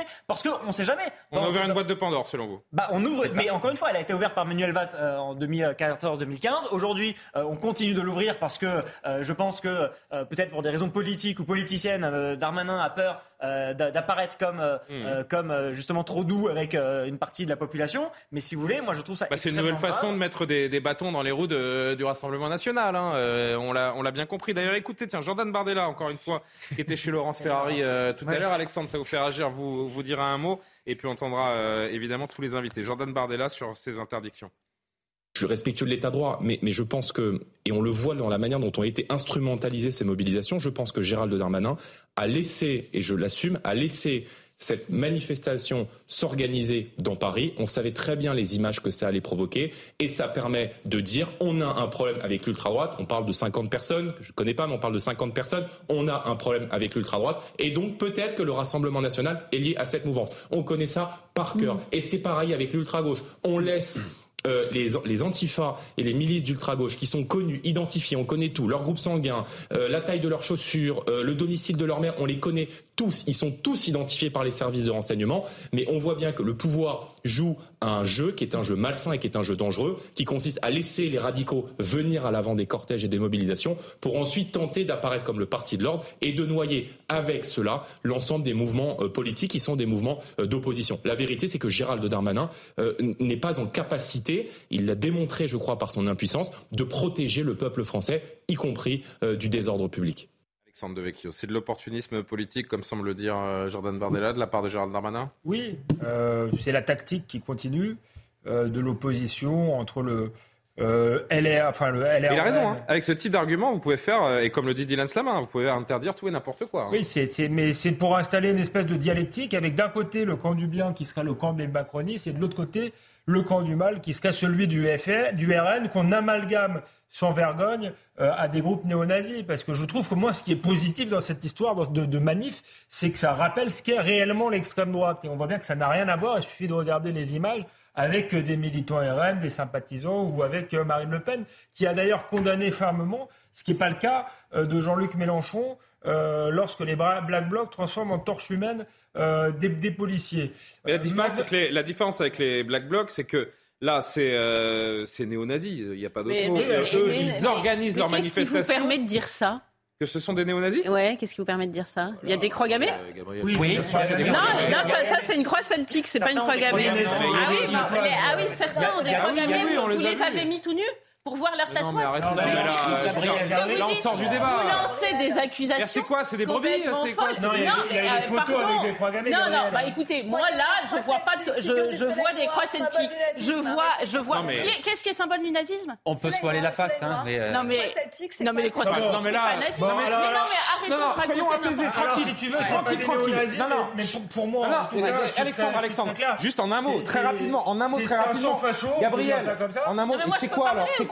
bah, c'est un groupe qui s'appelle le GUD, d'extrême droite, nous sommes d'accord. Donc, euh, alors sortir des, gros, des, mots néo-nazis, néofascistes. Euh, mais c'est quoi alors bah, Quelle est leur idéologie C'est un groupe qui s'est fondé ah euh, dans des universités essentiellement ah, de droit. Euh, d'ailleurs, il y a longtemps. Hein, oui, hein, Madeleine est au. Nathalie Loiseau, elle a été au gude, vous voyez, euh, à son corps défendant, elle dit maintenant. Mais bon, donc et, il se trouve qu'il y a 30 ans, il y a un gars de chez eux qui est euh, en étant poursuivi. Pour eux, il était poursuivi par les policiers. Les, les policiers seraient responsables. Pour les policiers, il serait tombé de lui-même de la fenêtre. Et est, c'est un peu leur Malik ou c'est qui. Oui, j'ai bien compris. Donc ils font une manifestation. Cette manifestation, elle existe depuis 30 ans. Donc tout d'un coup, on se met à en parler. Il y a toujours pas, ils étaient 300, ils sont 500. On va dire, c'est pas le million, hein. Ah non, on est d'accord. Et tout d'un coup, pour faire un contre-feu avec les Black Blocs et les Antifa dont on parle depuis des semaines, on sort cette marche qui existe tous les ans. Les autres années, ah. tout le monde s'en est foutu, personne ne les a vus. et est-ce qu'ils ont dévasté? Est-ce qu'ils ont dévasté? Pas Moi, je suis d'accord. Mais c'est pas euh, la question. Leur masque et la leur là où il y a Attends, discussion, c'est que vous dites que c'est pas des néo-nazis. Bah écoutez, je sais euh, pas, les néo-nazis, pour moi, il y a des croix gammées, il y a Hitler je ne les vois pas là, en non, tout cas. Pas, elles, elles, sont en tatouage sur, sur leur bras. Ce que je veux dire. Ah oui, très bien, mais il faut aller chercher les tatouages. Ils sont indéfendables. Non, mais ce que je veux dire, pardon, c'est qu'ils sont minoritaires, mais ils sont indéfendables. Ils sont dévastés. Gabriel, vous défendez des personnes qui ont des droits. Je ne défends pas. J'essaie. sur le corps. J'essaie de dire qu'est-ce qu'ils ont fait, pourquoi les autres années euh, personne s'en est préoccupé. Parce que, je vais vous dire pourquoi, parce que cette année, ils font faire un contrefeu avec les Antifa ah et les Black Blocs. Alors on a Parce que cette année, ils étaient plus nombreux que d'habitude. Là, oui, et ils, ils, étaient 300, ils sont 500. On, dit, wow. on disait exactement la même chose. Et, non, mais donc voilà, donc on, eh, pardon, mais les dégâts sont pas les mêmes. Ils ont brûlé, ils ont brisé des vitrines. Non, c'est pas la question. D'accord. Donc là, l'action française, dimanche prochain, qu'est-ce qui va se ah passer Pareil, oui, on peut, Pareil, oui, concluez, Gabriel. Partie d'action française. Très bien. Euh, ils, font leur manif pour Jeanne d'Arc, leur hommage à Jeanne d'Arc depuis des années, à mon avis. Ça, c'est interdit.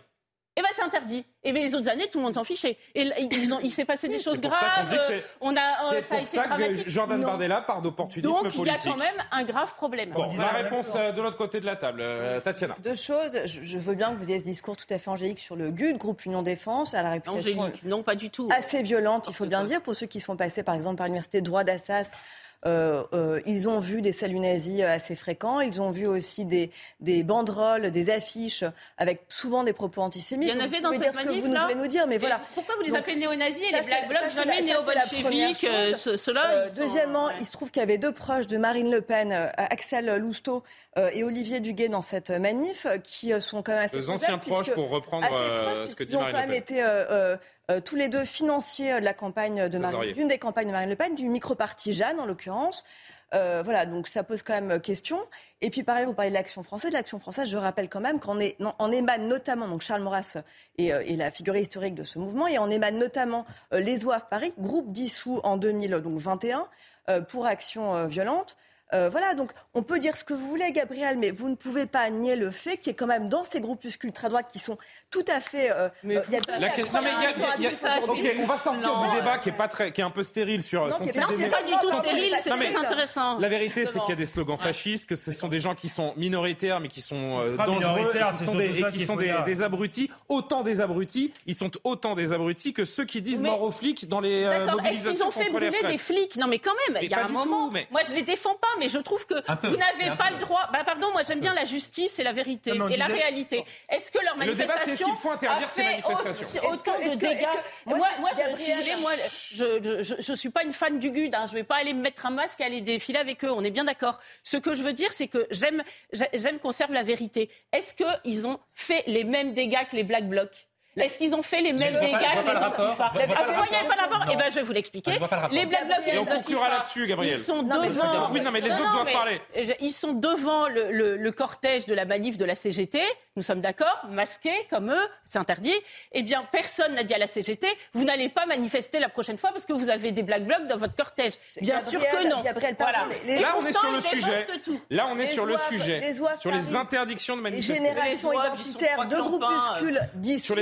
Il y a quand même des raisons euh, juridiques pour que ces Oui, deux groupes des raisons soient dissous. Oui, ça c'est vrai. Il y a des bonnes Ça- raisons Est-ce que la, démocratie doit euh, tolérer ce qui s'oppose à elle? C'est- là le, le- le vrai débat euh, autour de ces interdictions. Non, mais là, on, on parle pas de ce qui s'oppose à la démocratie, c'est de Ah ben. l'idéologie néo-nazie. Enfin, pardon, les mecs, ils, ils- ils montrent fièrement leur tatouage nazi qu'ils ont euh, généralement sur le bras. Ils font des Alors pourquoi on les a Ils Alors font- là, ce qui est très juste dans ce que dit Gabriel, pourquoi on a entendu cette année pour les interdire Ils se rassemblent depuis 1994. Mais d'accord, mais ça c'est une question qui peut se poser. Je suis d'accord avec vous quand vous dites qu'effectivement il y a aussi une forme d'opportunisme politique. Mais au-delà de ça, au-delà de ça, qu'on qu'on, euh, s'en prenne euh, à ceux qui se constituent en black blocs, qu'on les punisse sévèrement, mais qu'on punisse aussi sévèrement ces 500 individus qui se rassemblent dans les rues de Paris en faisant des saluts nazis, en revendiquant fièrement le fait d'être raciste, d'être antisémite et tout ce que vous voulez.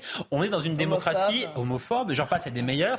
Je- on, on est dans une démocratie quand même où on a effectivement un droit de manifester qui est constitutionnel. Quand on interdit une manifestation, je crois qu'on doit avoir la main qui tremble. Ce pouvoir a tendance à trop les interdire. C'est vrai, d'ailleurs c'est souvent démenti par la justice, mais pardon, à titre personnel, je n'ai pas envie de voir ces individus déambuler dans les rues de Paris fièrement pour revendiquer une idéologie qui est... Oui, mais il y a plein de choses qu'on n'a pas envie Une de voir. idéologie Mais... qui est illégale, Est-ce qu'il faut interdire tout ce qui nous choque? Mais, non, mais non, mais, non, mais pardon Julien, ça nous choque pas, c'est illégal, c'est interdit. Ben, en l'occurrence, ce non mais là où il y a, c'est- il y a une, euh, comment on appelle ça Le euh, nazisme, c'est pas une opinion, hein. Non, non, mais je sais mais bien, voilà, mais vous n'avez pas vu. voilà, là, non, mais il faut- il le faut- problème, faut remettre le les problème, aussi c'est à leur que place, quand même. nous avons tous a priori conscience que ces gens-là ne sont pas des gens fréquentables et qu'ils ont des opinions qui sont euh, qui sortent même du cadre de, de la Condamnables. loi.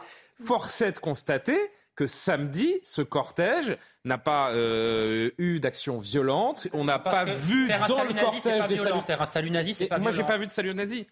Mais Vous avez vu- avoir un là, tatouage dans les... sur le bras, c'est Vous pas l'avez violent. vu, Johan Ueza D'accord. Mais moi, je, je suis impressionné que vous connaissez intimement tous ces gens-là pour connaître leur Non, tatouage pas sur le intimement, corps. mais Moi, je- je- pas, Alexandre hein, Devecchio mais, et euh, Karima pour Ça conclure. devient un peu bizarre Euh, euh, d'accuser des gens sur ce qui. Il faut les, on peut les accuser sur ce qu'ils ont fait au cours de leur manifestation. Si vous voulez, le reste, c'est que c'est quand même compliqué. Non, mais quand vous manifestez, par contre, vous j'ai avez pas une vu revendication. Quelle est leur hein. revendication Ça, c'était un revendication hommage à leur rendre euh, hommage à leurs camarade. copains Il n'y a pas de revendication, c'est juste un hommage. Ah, Bah bien non. sûr. Bah voilà. comment Bah vous écoutez, je sais pas.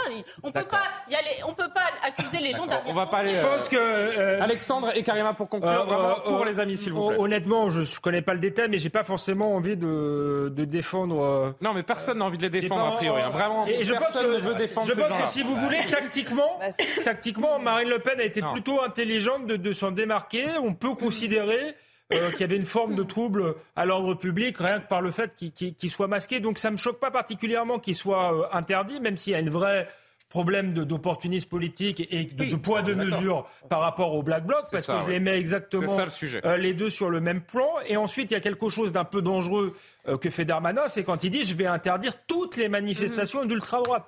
Comment on définit l'ultra-droite?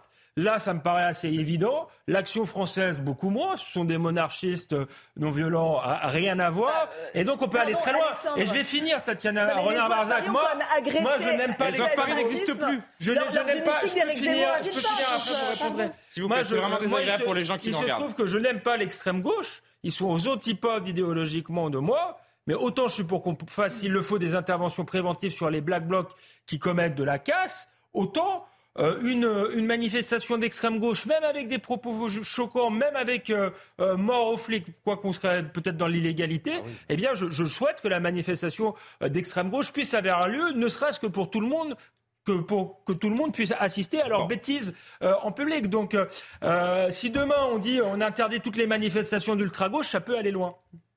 Été- Brick et on conclut. Ouais, moi, j'ai été évidemment extrêmement choquée euh, par, par ces manifestations, mais comme j'aime le dire, je préfère toujours un peu les excès de, de la liberté, de, de notre démocratie. Ouais. Euh, je pense qu'on est parfois mieux d'aller dans cette direction et je me fierais vraiment sur l'aspect euh, légal. Et je pense que vous aviez enfin un, un bon point, Maître Slama, c'est vraiment sur cette question légale. Est-ce qu'on décide finalement de privilégier l'aspect de précaution? Donc, on interdit avant en se disant que peut-être ça va arriver quelque chose ou au contraire, on laisse faire et on se dit non, on va plutôt légiférer sur le fait que s'il y a des actions illégales, si on constate des, choses illégales, eh bien là, on va sévir. Si, par exemple, dans cette manifestation euh, qui était assez abjecte, on s'entend, euh, qu'on a vu euh, il, y a, quelques jours, bien, si on constate qu'il y a des croix gammées, donc, on est dans l'incitation à la haine, on est dans la provocation, si vous voulez, raciale.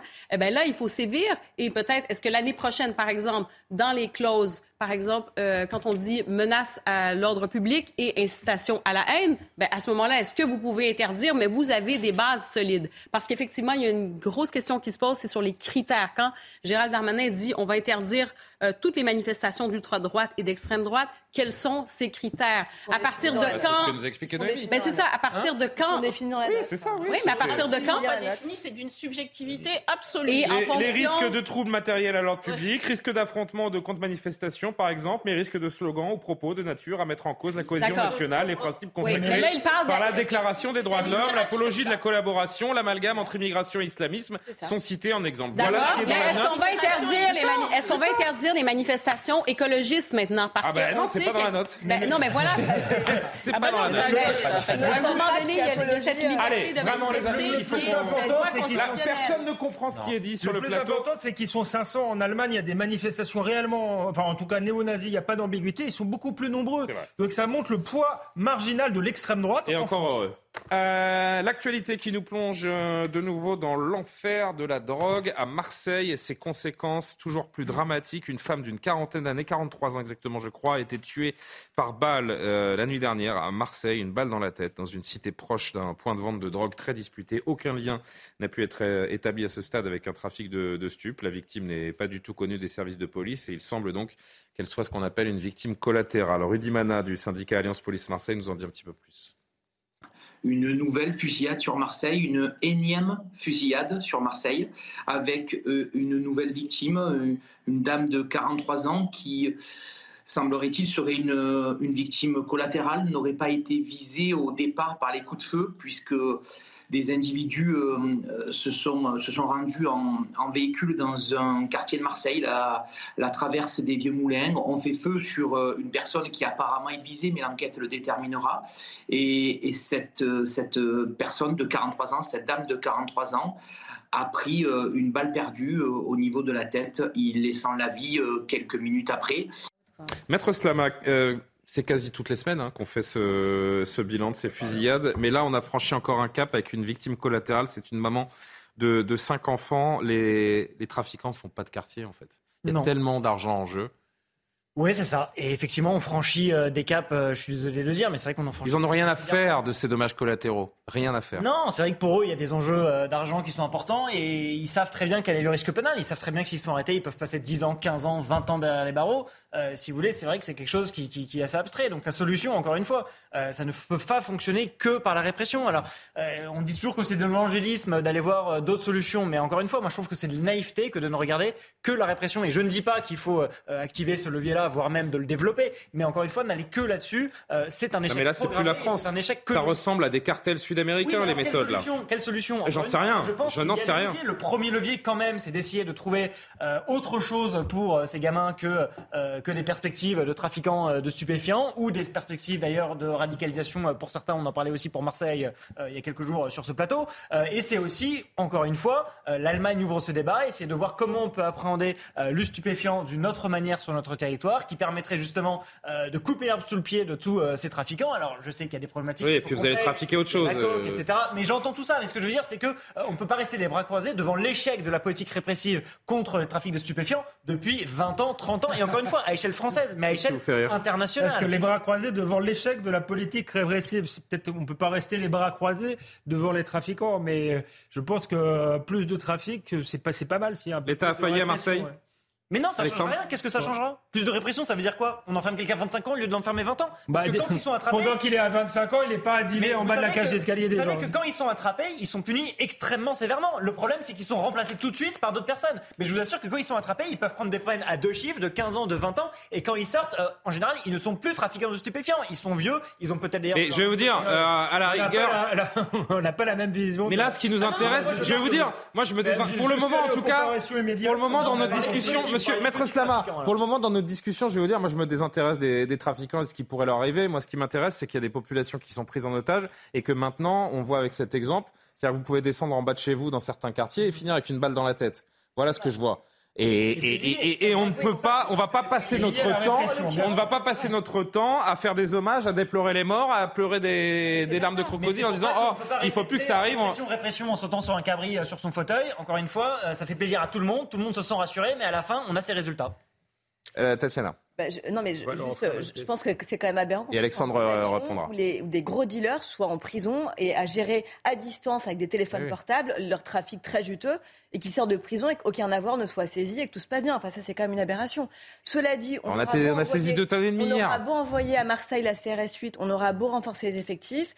Je pense qu'au bout d'un On aura moment, beau donner un milliard à la ville il y pour. aura en euh, effet d'autres problématiques à envisager. Ça passe en effet, et d'ailleurs euh, Emmanuel Macron, lorsqu'il était à Marseille, lors de son premier discours, avait pointé du doigt cette problématique, c'était dire en fait, ces jeunes qui sont dans les quartiers, c'est de l'argent facile. Ils sont, ils sont pris euh, comme ça par euh, des trafiquants. Ça, devient des petites mains. Ils sont très bien payés. Pourquoi aller se casser le cocotier, aller faire des études et aller travailler? Donc, Comment expliquer qu'il faut aller falloir gagner un trouver SMIC alors que vous avez, euh, aussi ces jeunes de ces cités et qu'ils soient détournés aussi de ces trafics, premièrement. Deuxièmement, il y a un phénomène nouveau, d'ailleurs, c'est ce que beaucoup de policiers vous expliquent, c'est qu'en fait, désormais, comme il y a beaucoup de mal à recruter les petites mains, les gros trafiquants recrutent désormais des mineurs isolés, illégaux. Et ça, c'est un vrai, un vrai problème et c'est un vrai questionnement. Et comment on fait face à cela? Et puis, troisième chose, euh, il y a aussi le problème dans les quartiers. C'est-à-dire que quand on remettra euh, dans les quartiers aussi la médiation sociale, c'est-à-dire qu'on ne peut pas tout miser malheureusement sur là, les policiers qui sont à un moment donné plus à la médiation dépassés. sociale, Non, mais c'est pas ça, Julien. Ils sont dépassés par des trafics qui sont financièrement tellement colossaux qu'au bout d'un moment, si vous voulez, il faut qu'on y mette les moyens. Et mettre les moyens, ça veut dire saisir les avoirs, c'est-à-dire s'attaquer vraiment au nerf de la guerre, c'est-à-dire le rappelle- financier. Au-delà qu'il y a des de amendes de ville à Marseille que de bureaux de poste. hein. Oui, et c'est un vrai souci. Et au-delà de ça, euh, le nombre de dommages de victimes collatérales euh, pose aussi un vrai question, pas une vraie question. C'est que quand on voit des jeunes qui sont avec des kalachnikovs et qui veulent jouer à la guerre alors qu'ils savent même pas s'en servir, ça pose aussi un souci. Eh ben justement, alors je me permets d'envoyer euh, ce- cet extrait de Sébastien euh, Graineron, lui aussi du syndicat de police euh, Alliance, parce qu'il nous explique exactement ce que vous venez de, nous décrire. Un trafic qui se qui s'élargit et des, et des profils de plus en plus jeunes et qui découvrent euh, les armes au moment de, de tirer avec finalement. hein. Regardez. Effectivement, ces, réseaux sont plus que déterminés. Encore une fois, on le répète, ça génère tellement d'argent et, euh, la, guerre des territoires est telle que la, la violence est de plus en plus euh, accrue.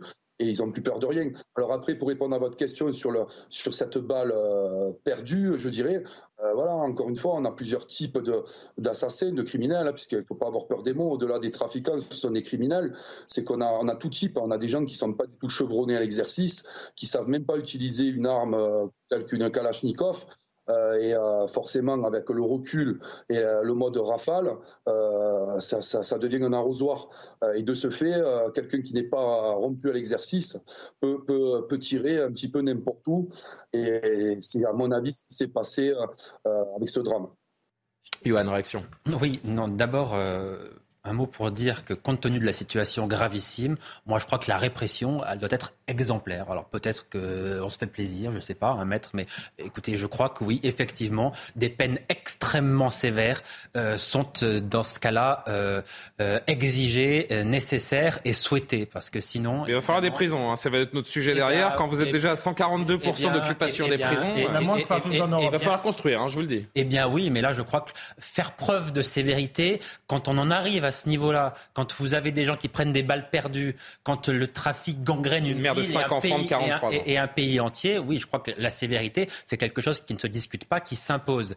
Euh, ensuite, on, on a parlé de- des trafiquants, on a parlé des têtes de réseau, des petites mains, des dealers, etc., mais on n'a pas parlé des consommateurs.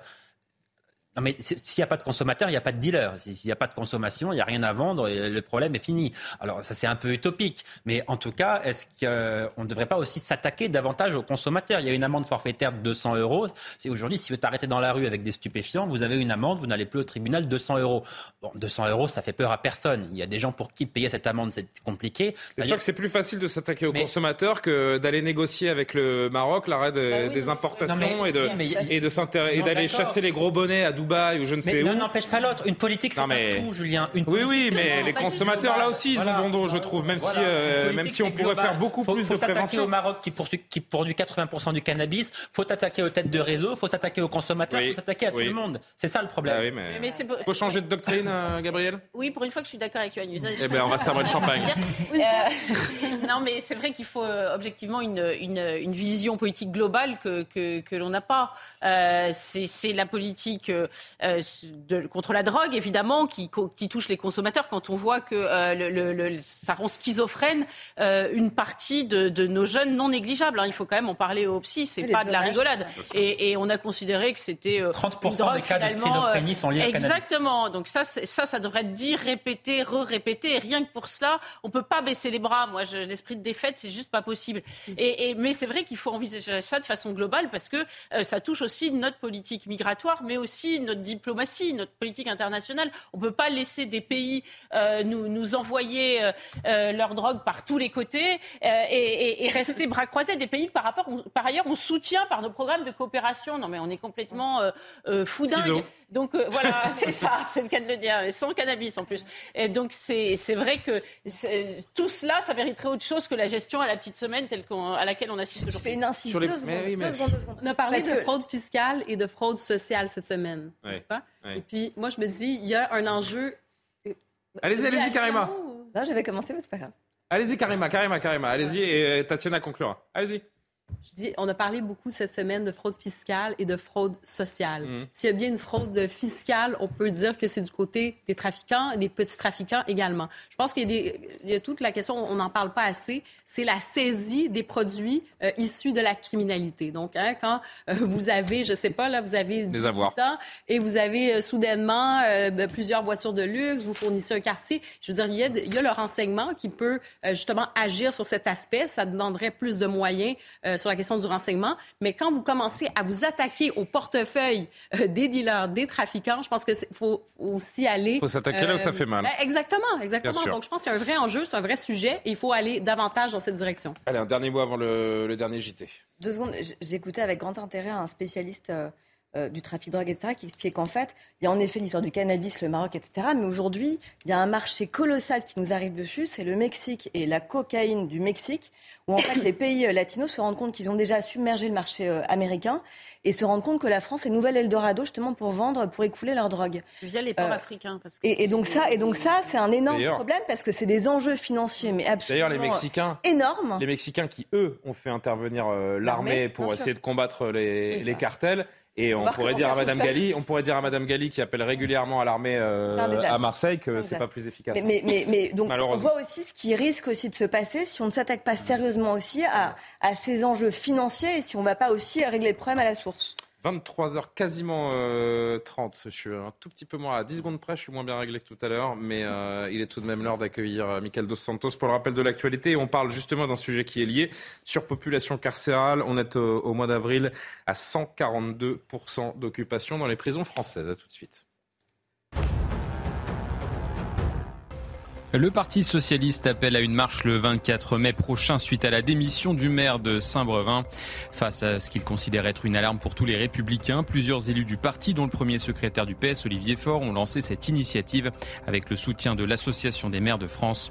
Yannick Morez a quitté ses fonctions après l'incendie de la façade de son domicile et de ses véhicules, ainsi que des menaces de l'extrême droite. Carlos Martins Bilongo, visé par une enquête de blanchiment de fraude fiscale, le député de la France insoumise est soupçonné d'avoir dissimulé environ 200 000 euros entre 2018 et 2022.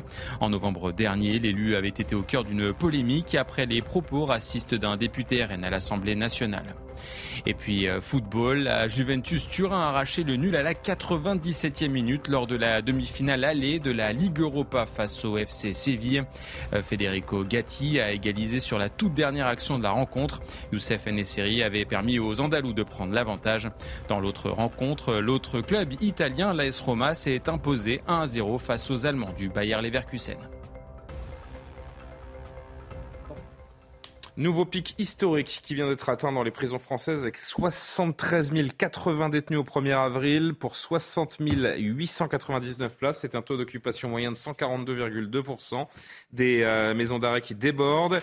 Euh, selon la contrôleuse des, prisons, euh, Dominique Simoneau, l'État détourne le regard. Dans son rapport annuel, elle, condamne l'inertie coupable du gouvernement face à cette surpopulation carcérale. Écoutez-la, Dominique Simoneau. Si je vous parle de la prison, il n'y a jamais eu autant de détenus en France, jamais. Euh, des gens qui s'entassent à trois dans des conditions immondes, euh, sans perspective d'apprendre quelque chose. La prison n'est qu'un temps mort.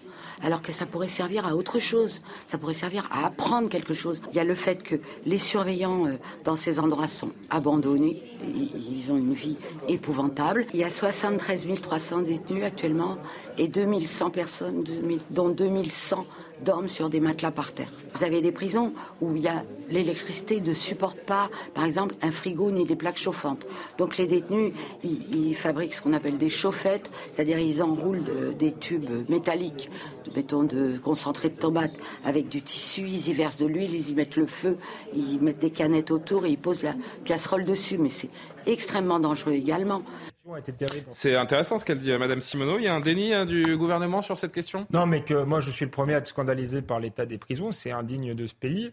Euh, mais le, si elles sont indignes, c'est d'abord parce qu'il n'y a pas assez de prisons. Et c'est là où je m'inscris en faux par rapport à Maître Slama qui expliquait tout à l'heure que la répression. On n'a même pas commencé le débat, vous inscrivez en faux. Il est formidable. Il est formidable, Alexandre. Je m'inscris en faux. Je ne sais pas ce que vous allez dire, mais je suis contre. Arrêtez.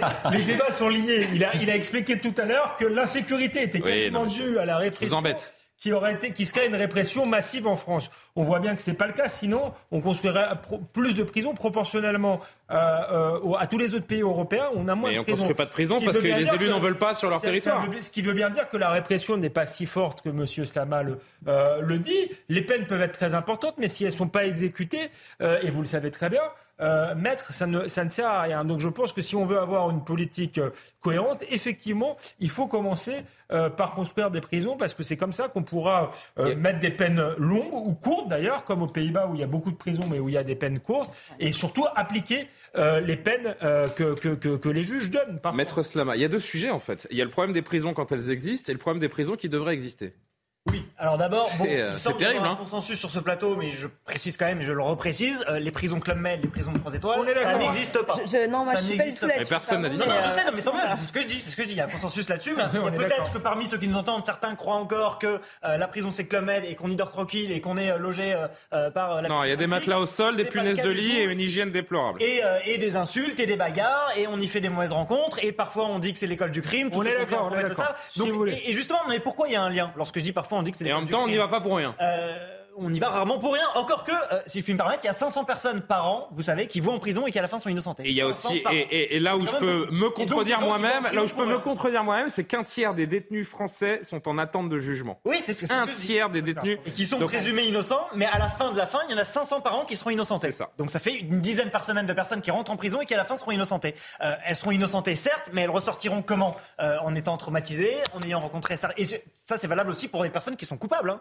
Les personnes qui sont coupables, par exemple, d'avoir volé euh, un scooter ou un petit ou quelque chose de, de je vais pas dire que c'est pas très grave, mais en tout cas peuvent ressortir en ayant rencontré d'autres rarement en personnes. prison pour ça, quand Non, ils vont pas en prison parce qu'ils prennent moins de 12 mois et qu'on va pas en prison Non, non, quand on mais- prend mais moins de bon, 12 mois. Vous voyez ce que je veux dire Il y a des- quelqu'un qui scooter Ouais. pour la quatrième fois, il y va. Mais il ressortira et peut-être, je vous le dis, pour la quatrième Arrêtez. fois, récidive, sursis, qui saute, il y va. Et il ressortira. J'ai du mal à le D'accord, croire. on est d'accord- on ressortira. est d'accord sur ce plan-là que les, Les- les prisons sont en mauvais état. Mais est-ce que vous Mais êtes pour j'ai- toujours pas pu dire mon point.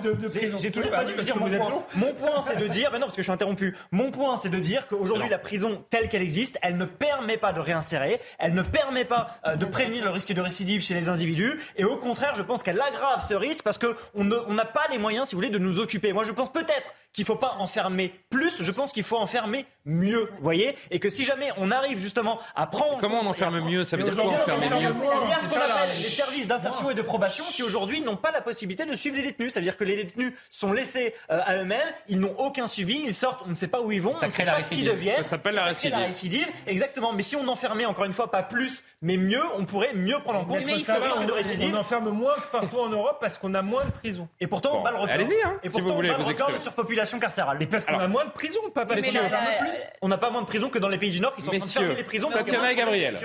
Tatiana et Gabriel, rapidement ils mesdames. Ils sont en train de les réaffecter pour des hôpitaux ou pour des écoles. Oui, qu'ils aux ont. Pays-Bas parce qu'ils ont mis beaucoup de peines courtes et ils ont construit beaucoup Elles de ont changé. Tatiana et Gabriel. très bien, maître. Alors, Tatiana et Gabriel, rapidement. pour le coup, je, rejoins tout à fait Maître Slama. C'est-à-dire que je pense qu'il y a un vrai problème. Du coup, quand on lit ce rapport, c'est tout à fait effrayant les chiffres qui sont donnés quand même. Hein. Taux d'occupation inférieur à 135% et dans trois établissements supérieur à 200%. Vous imaginez les conditions d'incarcération. Donc on se dit quand même que ce sont des machines. C'est pas digne de notre pays. Non, mais c'est surtout que ce sont des. En fait, les conséquences, c'est ce sont des machines en fait à violence suprême. C'est-à-dire que, en effet, quand on va en prison, on paye quelque chose et c'est normal. En revanche, ce qu'il faut ensuite, c'est comment on réinsère dans la société ces personnes qui ont fait un temps plus ou moins long en prison. Parce que l'idée, c'est à un moment donné, ils doivent bien sortir qu'est-ce qu'on en fait et comment on les réintègre dans la société? Et si on en fait des bombes humaines parce qu'ils ont été incarcérés dans des conditions. Un tiers des détenus récidivent l'année de leur libération. Ils ont vécu dans la peur. Euh, je voyais que certains n'osaient même plus sortir. Une grande partie des détenus ne veulent même plus sortir. Il n'y a que deux heures de promenade par jour parce qu'ils ont peur d'être violentés, attaqués. Ça pose quand même une vraie question. Donc en fait, comment on gère ce temps-là qui est un temps de punition mais qui doit permettre à un moment donné quand même à la personne de revenir en société? Comment on gère ça? Ça, c'est une vraie question. Et pour l'instant, personne n'a trouvé la réponse. Gabriel, tout dernier mot là-dessus? La première vocation de la prison, euh, pardon, de recentrer sur la victime, c'est quand même de mettre le, la personne euh, hors, d'état de nuire avant la réinsertion. Le problème, c'est qu'elle va sortir forcément un jour. Oui, mais je veux dire, la récidive, c'est pas forcément la, faute de la prison, pardon, mais on n'est pas obligé de déresponsabiliser non plus les prisonniers. Peut-être prison, euh, elle, ne peut pas faire des miracles. Ils récidivent aussi parce qu'ils ils ont leur liberté et qu'ils récidivent. Que vous c'est pas notre faute. Hein. on n'y peut rien. Par ailleurs, vous dites que c'est pas le club Med, nous sommes d'accord. Néanmoins, euh, il y a quand même des situations où il y a des gens qui s'installent leur trafic de façon tout à fait intéressante et qui disent eux-mêmes bah, écoutez, moi, finalement, je fais la même chose euh, en prison qu'à l'extérieur. Donc, autant que je reste là, euh, je suis logé, nourri, blanchi. Et j'ai entendu des gardiens de prison me raconter ça de façon extrêmement claire. Alors, c'est pas le cas pour tout le monde, mais néanmoins, ça existe. Il y a aussi des quartiers familiaux. Moi, quand je vois des terroristes qui arrivent à se marier, avoir des enfants, etc., je me dis la vie n'est pas complètement non, mais bon, on n'a pas envie d'y aller, hein, Gabriel, je vous le dis. C'est pas les misérables. Bon, voilà. Et dernier point, pardon, je vais encore dire quelque chose de mauvais goût, mais je m'en fiche. Euh, y a, euh, quel est le nombre d'étrangers dans ces prisons? Qu'est-ce qu'ils font? 25%. Quand on n'arrive pas à s'occuper de ses propres enfants, et eh ben, on dit aux invités que 25% des détenus des prisons françaises sont étrangers. Sujet, là aussi, c'est l'impuissance absolue. On est incapable de faire. et on tourne en rond. Partir les étrangers. Voilà, la boucle est bouclée. Bon, il nous reste 6 minutes. Euh, j'ai deux thèmes en 6 minutes. Est-ce que c'est possible? Non. On va essayer On essaye ou pas? On essaye rapide. Allez, on essaye de de les faire, mais tout le monde ne s'exprimera pas, vous l'aurez compris. Euh, d'abord, l'image d'un geste fou. Le geste fou d'un prof d'anglais, contractuel d'un lycée professionnel du 17e arrondissement de Paris. Regardez, il a décidé de mettre le feu aux copies du bac de plusieurs dizaines de ses élèves. En tout, il y a 63 copies qui ont été détruites par Victor Immordino. Il sera jugé pour ce geste et il s'en est expliqué le jour même. Regardez. Peut-être pas le mettre en prison, mais moi. Non. Des copies de bac d'anglais que les élèves du coup ont rédigé le 18 avril Aujourd'hui, on est le 9 mai et c'est aujourd'hui à la rentrée que je vais les brûler devant le lycée. Ce sont les copies de mes élèves et d'autres élèves. En trois ans, j'ai vu que ça servait à rien ce qu'on faisait en, classe, plus particulièrement en cours d'anglais. Parce qu'on voit des élèves qui ont passé 7 ans dans le système et qui ne sont pas capables d'aligner deux mots correctement. Donc à un moment, il faut se poser la question, peut-être que c'est le, système, le problème, c'est un peu cliché, mais c'est vrai. Moi, le premier objectif de ce geste, c'est d'annuler l'épreuve, de telle manière à ce qu'il n'ait pas à avoir une note catastrophique liées à leur épreuve du bac. Et en même temps, c'est pour vraiment dire que le bac s'est dépassé mais il y a un souci, ce monsieur, il faut pas le mettre face à, face à des élèves, en fait. Il faut qu'il se repose un petit peu, là. Non, alors moi, d'une phrase, simplement, je trouve que ce qui est un peu désastreux là-dessus, il faut le sanctionner. vraiment en plein dans la société du spectacle. Ça veut dire qu'il y a peut-être des gens qui écrivent des rapports très fouillés là-dessus de 50 pages. C'est pas eux qu'on écoute. On écoute quelqu'un qui a foutu le feu et euh, c'est lui qu'on passe en boucle. Voilà, c'est peut-être un peu le dommage de, de, de, la société médiatique dans laquelle on est. Si on devait brûler toutes les mauvaises copies, euh, il y aurait plus grand-chose à corriger. Non, mais vous avez dit euh, geste fou, mais je crois ah, qu'il y a une part de.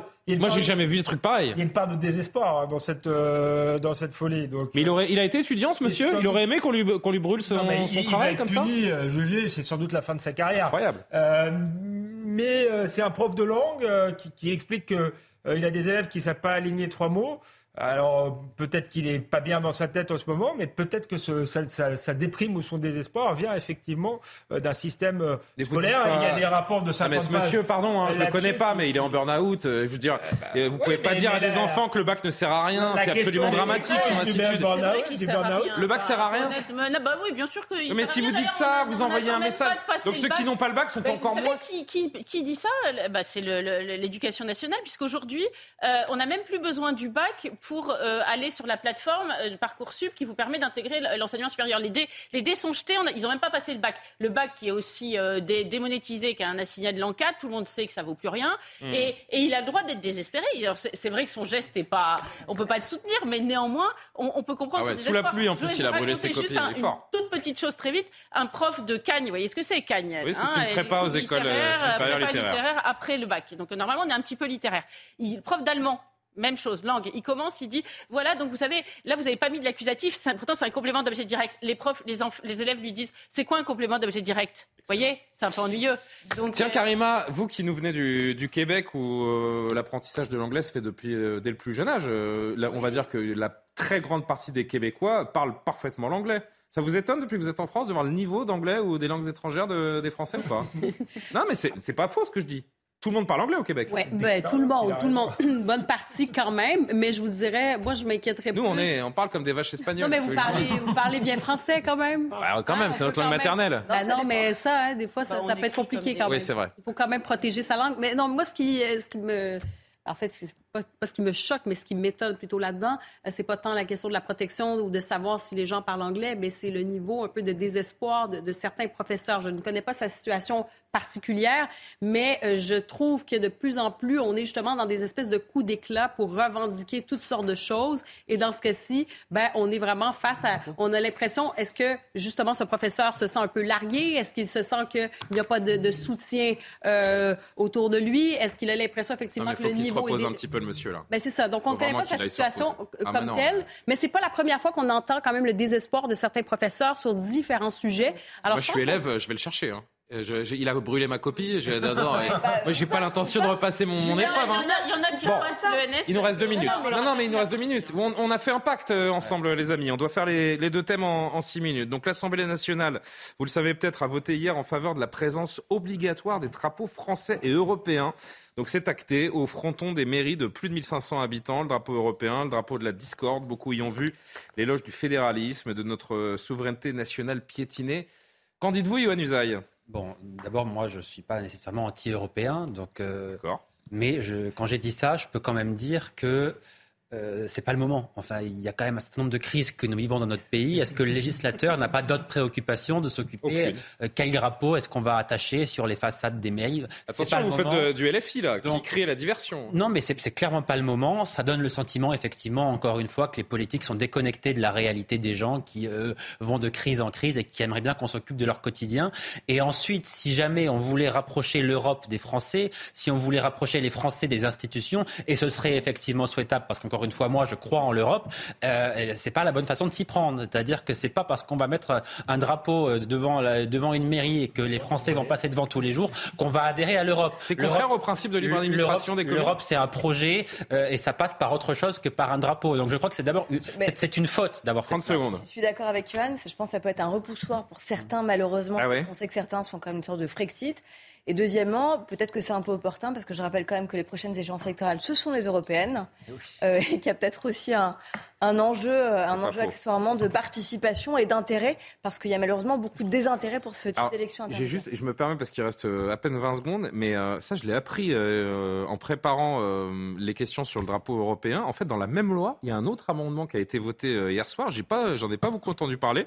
Il rend obligatoire la présence d'un portrait du président de la République dans les mairies, puisque jusque là, c'était un usage, c'était une coutume, mais ce n'était pas obligatoire. Et désormais, c'est obligatoire, c'est une totale nouveauté. Un petit mot là-dessus aussi. C'est là-dessus que j'allais réagir. C'est dingue. On parlait en début d'émission euh, des problèmes des maires, et voyez aujourd'hui euh, comment euh, on leur parle et ce qu'on fait pour eux. On leur dit, peu importe vos problèmes, finalement, ce qui est important, c'est de mettre le portrait de Macron. Voilà, il y a un problème. Ils ont fait voter ça parce qu'apparemment, il y, a quelques maires qui, ces derniers temps, ont, en signe de protestation, enlevé le portrait d'Emmanuel Macron. Vous êtes obligé d'avoir. Mais c'est. Je dirais le film de Louis de Funès, Viva, Ouais, ouais. c'est absolument grotesque. Euh... L'Europe aussi, c'est. Non, mais c'est. Moi, ça m'a étonné cette histoire de portrait-là. C'est pas, c'est pas une nation. On voit pas pourquoi il y a le, drapeau. Bah c'est le drapeau de la, bureaucratie européenne. Hein, il faut le rappeler. Moi, je suis ah favorable à l'Europe, mais à la civilisation européenne pas forcément à ces institutions-là. Et ensuite, je pense qu'il y a un calcul politique pour euh, se dire ça va exaspérer euh, une partie de l'échiquier politique et on va pouvoir les traiter de nationalistes. C'est vrai que ça, ça exaspère une partie des citoyens de l'échiquier politique. Et il ne faut pas sous-estimer l'idéologie derrière. C'est-à-dire que je crois qu'il y a un projet de dénationalisation de la France. Oh Merci, Merci. Merci Alexandre. C'était la minute euh, essentielle d'Alexandre. C'est l'heure de l'image de fin. C'est l'heure de se quitter avec un petit sourire, avec un acte héroïque aujourd'hui. J'ai un héros à vous présenter, un, sans domicile fixe, qui aux États-Unis a sauvé la vie d'un nourrisson. Regardez cette femme qui, bon, avec un peu de mal avec sa poussette et surtout à se relever, la poussette qui est en train dangereusement d'aller vers une voie express et qui est le bébé qui pourrait se faire évidemment renverser. Et là, le héros, il sort d'un entretien d'embauche, ce monsieur SDF dans un restaurant de Californie. Il parvient à empêcher que le bébé ne soit violemment percuté sur cette route extrêmement fréquentée. La vidéo a fait le tour du monde sur les réseaux sociaux. Ce monsieur s'appelle Ron Nessman et grand bien lui fasse, il a reçu depuis euh, près d'une dizaine d'offres d'emploi depuis cet acte euh, héroïque. Bravo à lui. Savez ce qu'il vous reste à faire, Alexandre Voilà. Euh, Johan, j'aime bien quand vous commentez mon image de fin. Qu'est-ce que vous pouvez en dire C'est très beau. Bah, c'est une, franchement, c'est une très belle image. Et cette dame. Euh, mais c'est ça, on comprend pas trop. Euh, il faut qu'elle fasse un petit peu de. Ouais. Un petit alcotest. un petit alcotest, vous croyez Bon, merci de nous avoir suivis. Merci à Lumna Daoudi, qui est toujours aussi précieuse dans l'oreillette. Euh, merci à vous de nous suivre. Et si je peux dire au revoir aux téléspectateurs, sans que ça piaille, ça piaille à droite à gauche. Euh, je sais plus ce que je disais. Sans anglicisme, c'est Non, demain c'est vendredi. et demain je vous retrouve pour l'heure des Pro 2. Qui présente demain soir? Eh ben oui, voilà. C'est Olivier de Carenfleck, évidemment. L'édition de la nuit avec Simon Guillain dans un instant. Oui, que je vous dis que Lumna est précieuse. Euh, à demain, bonne nuit.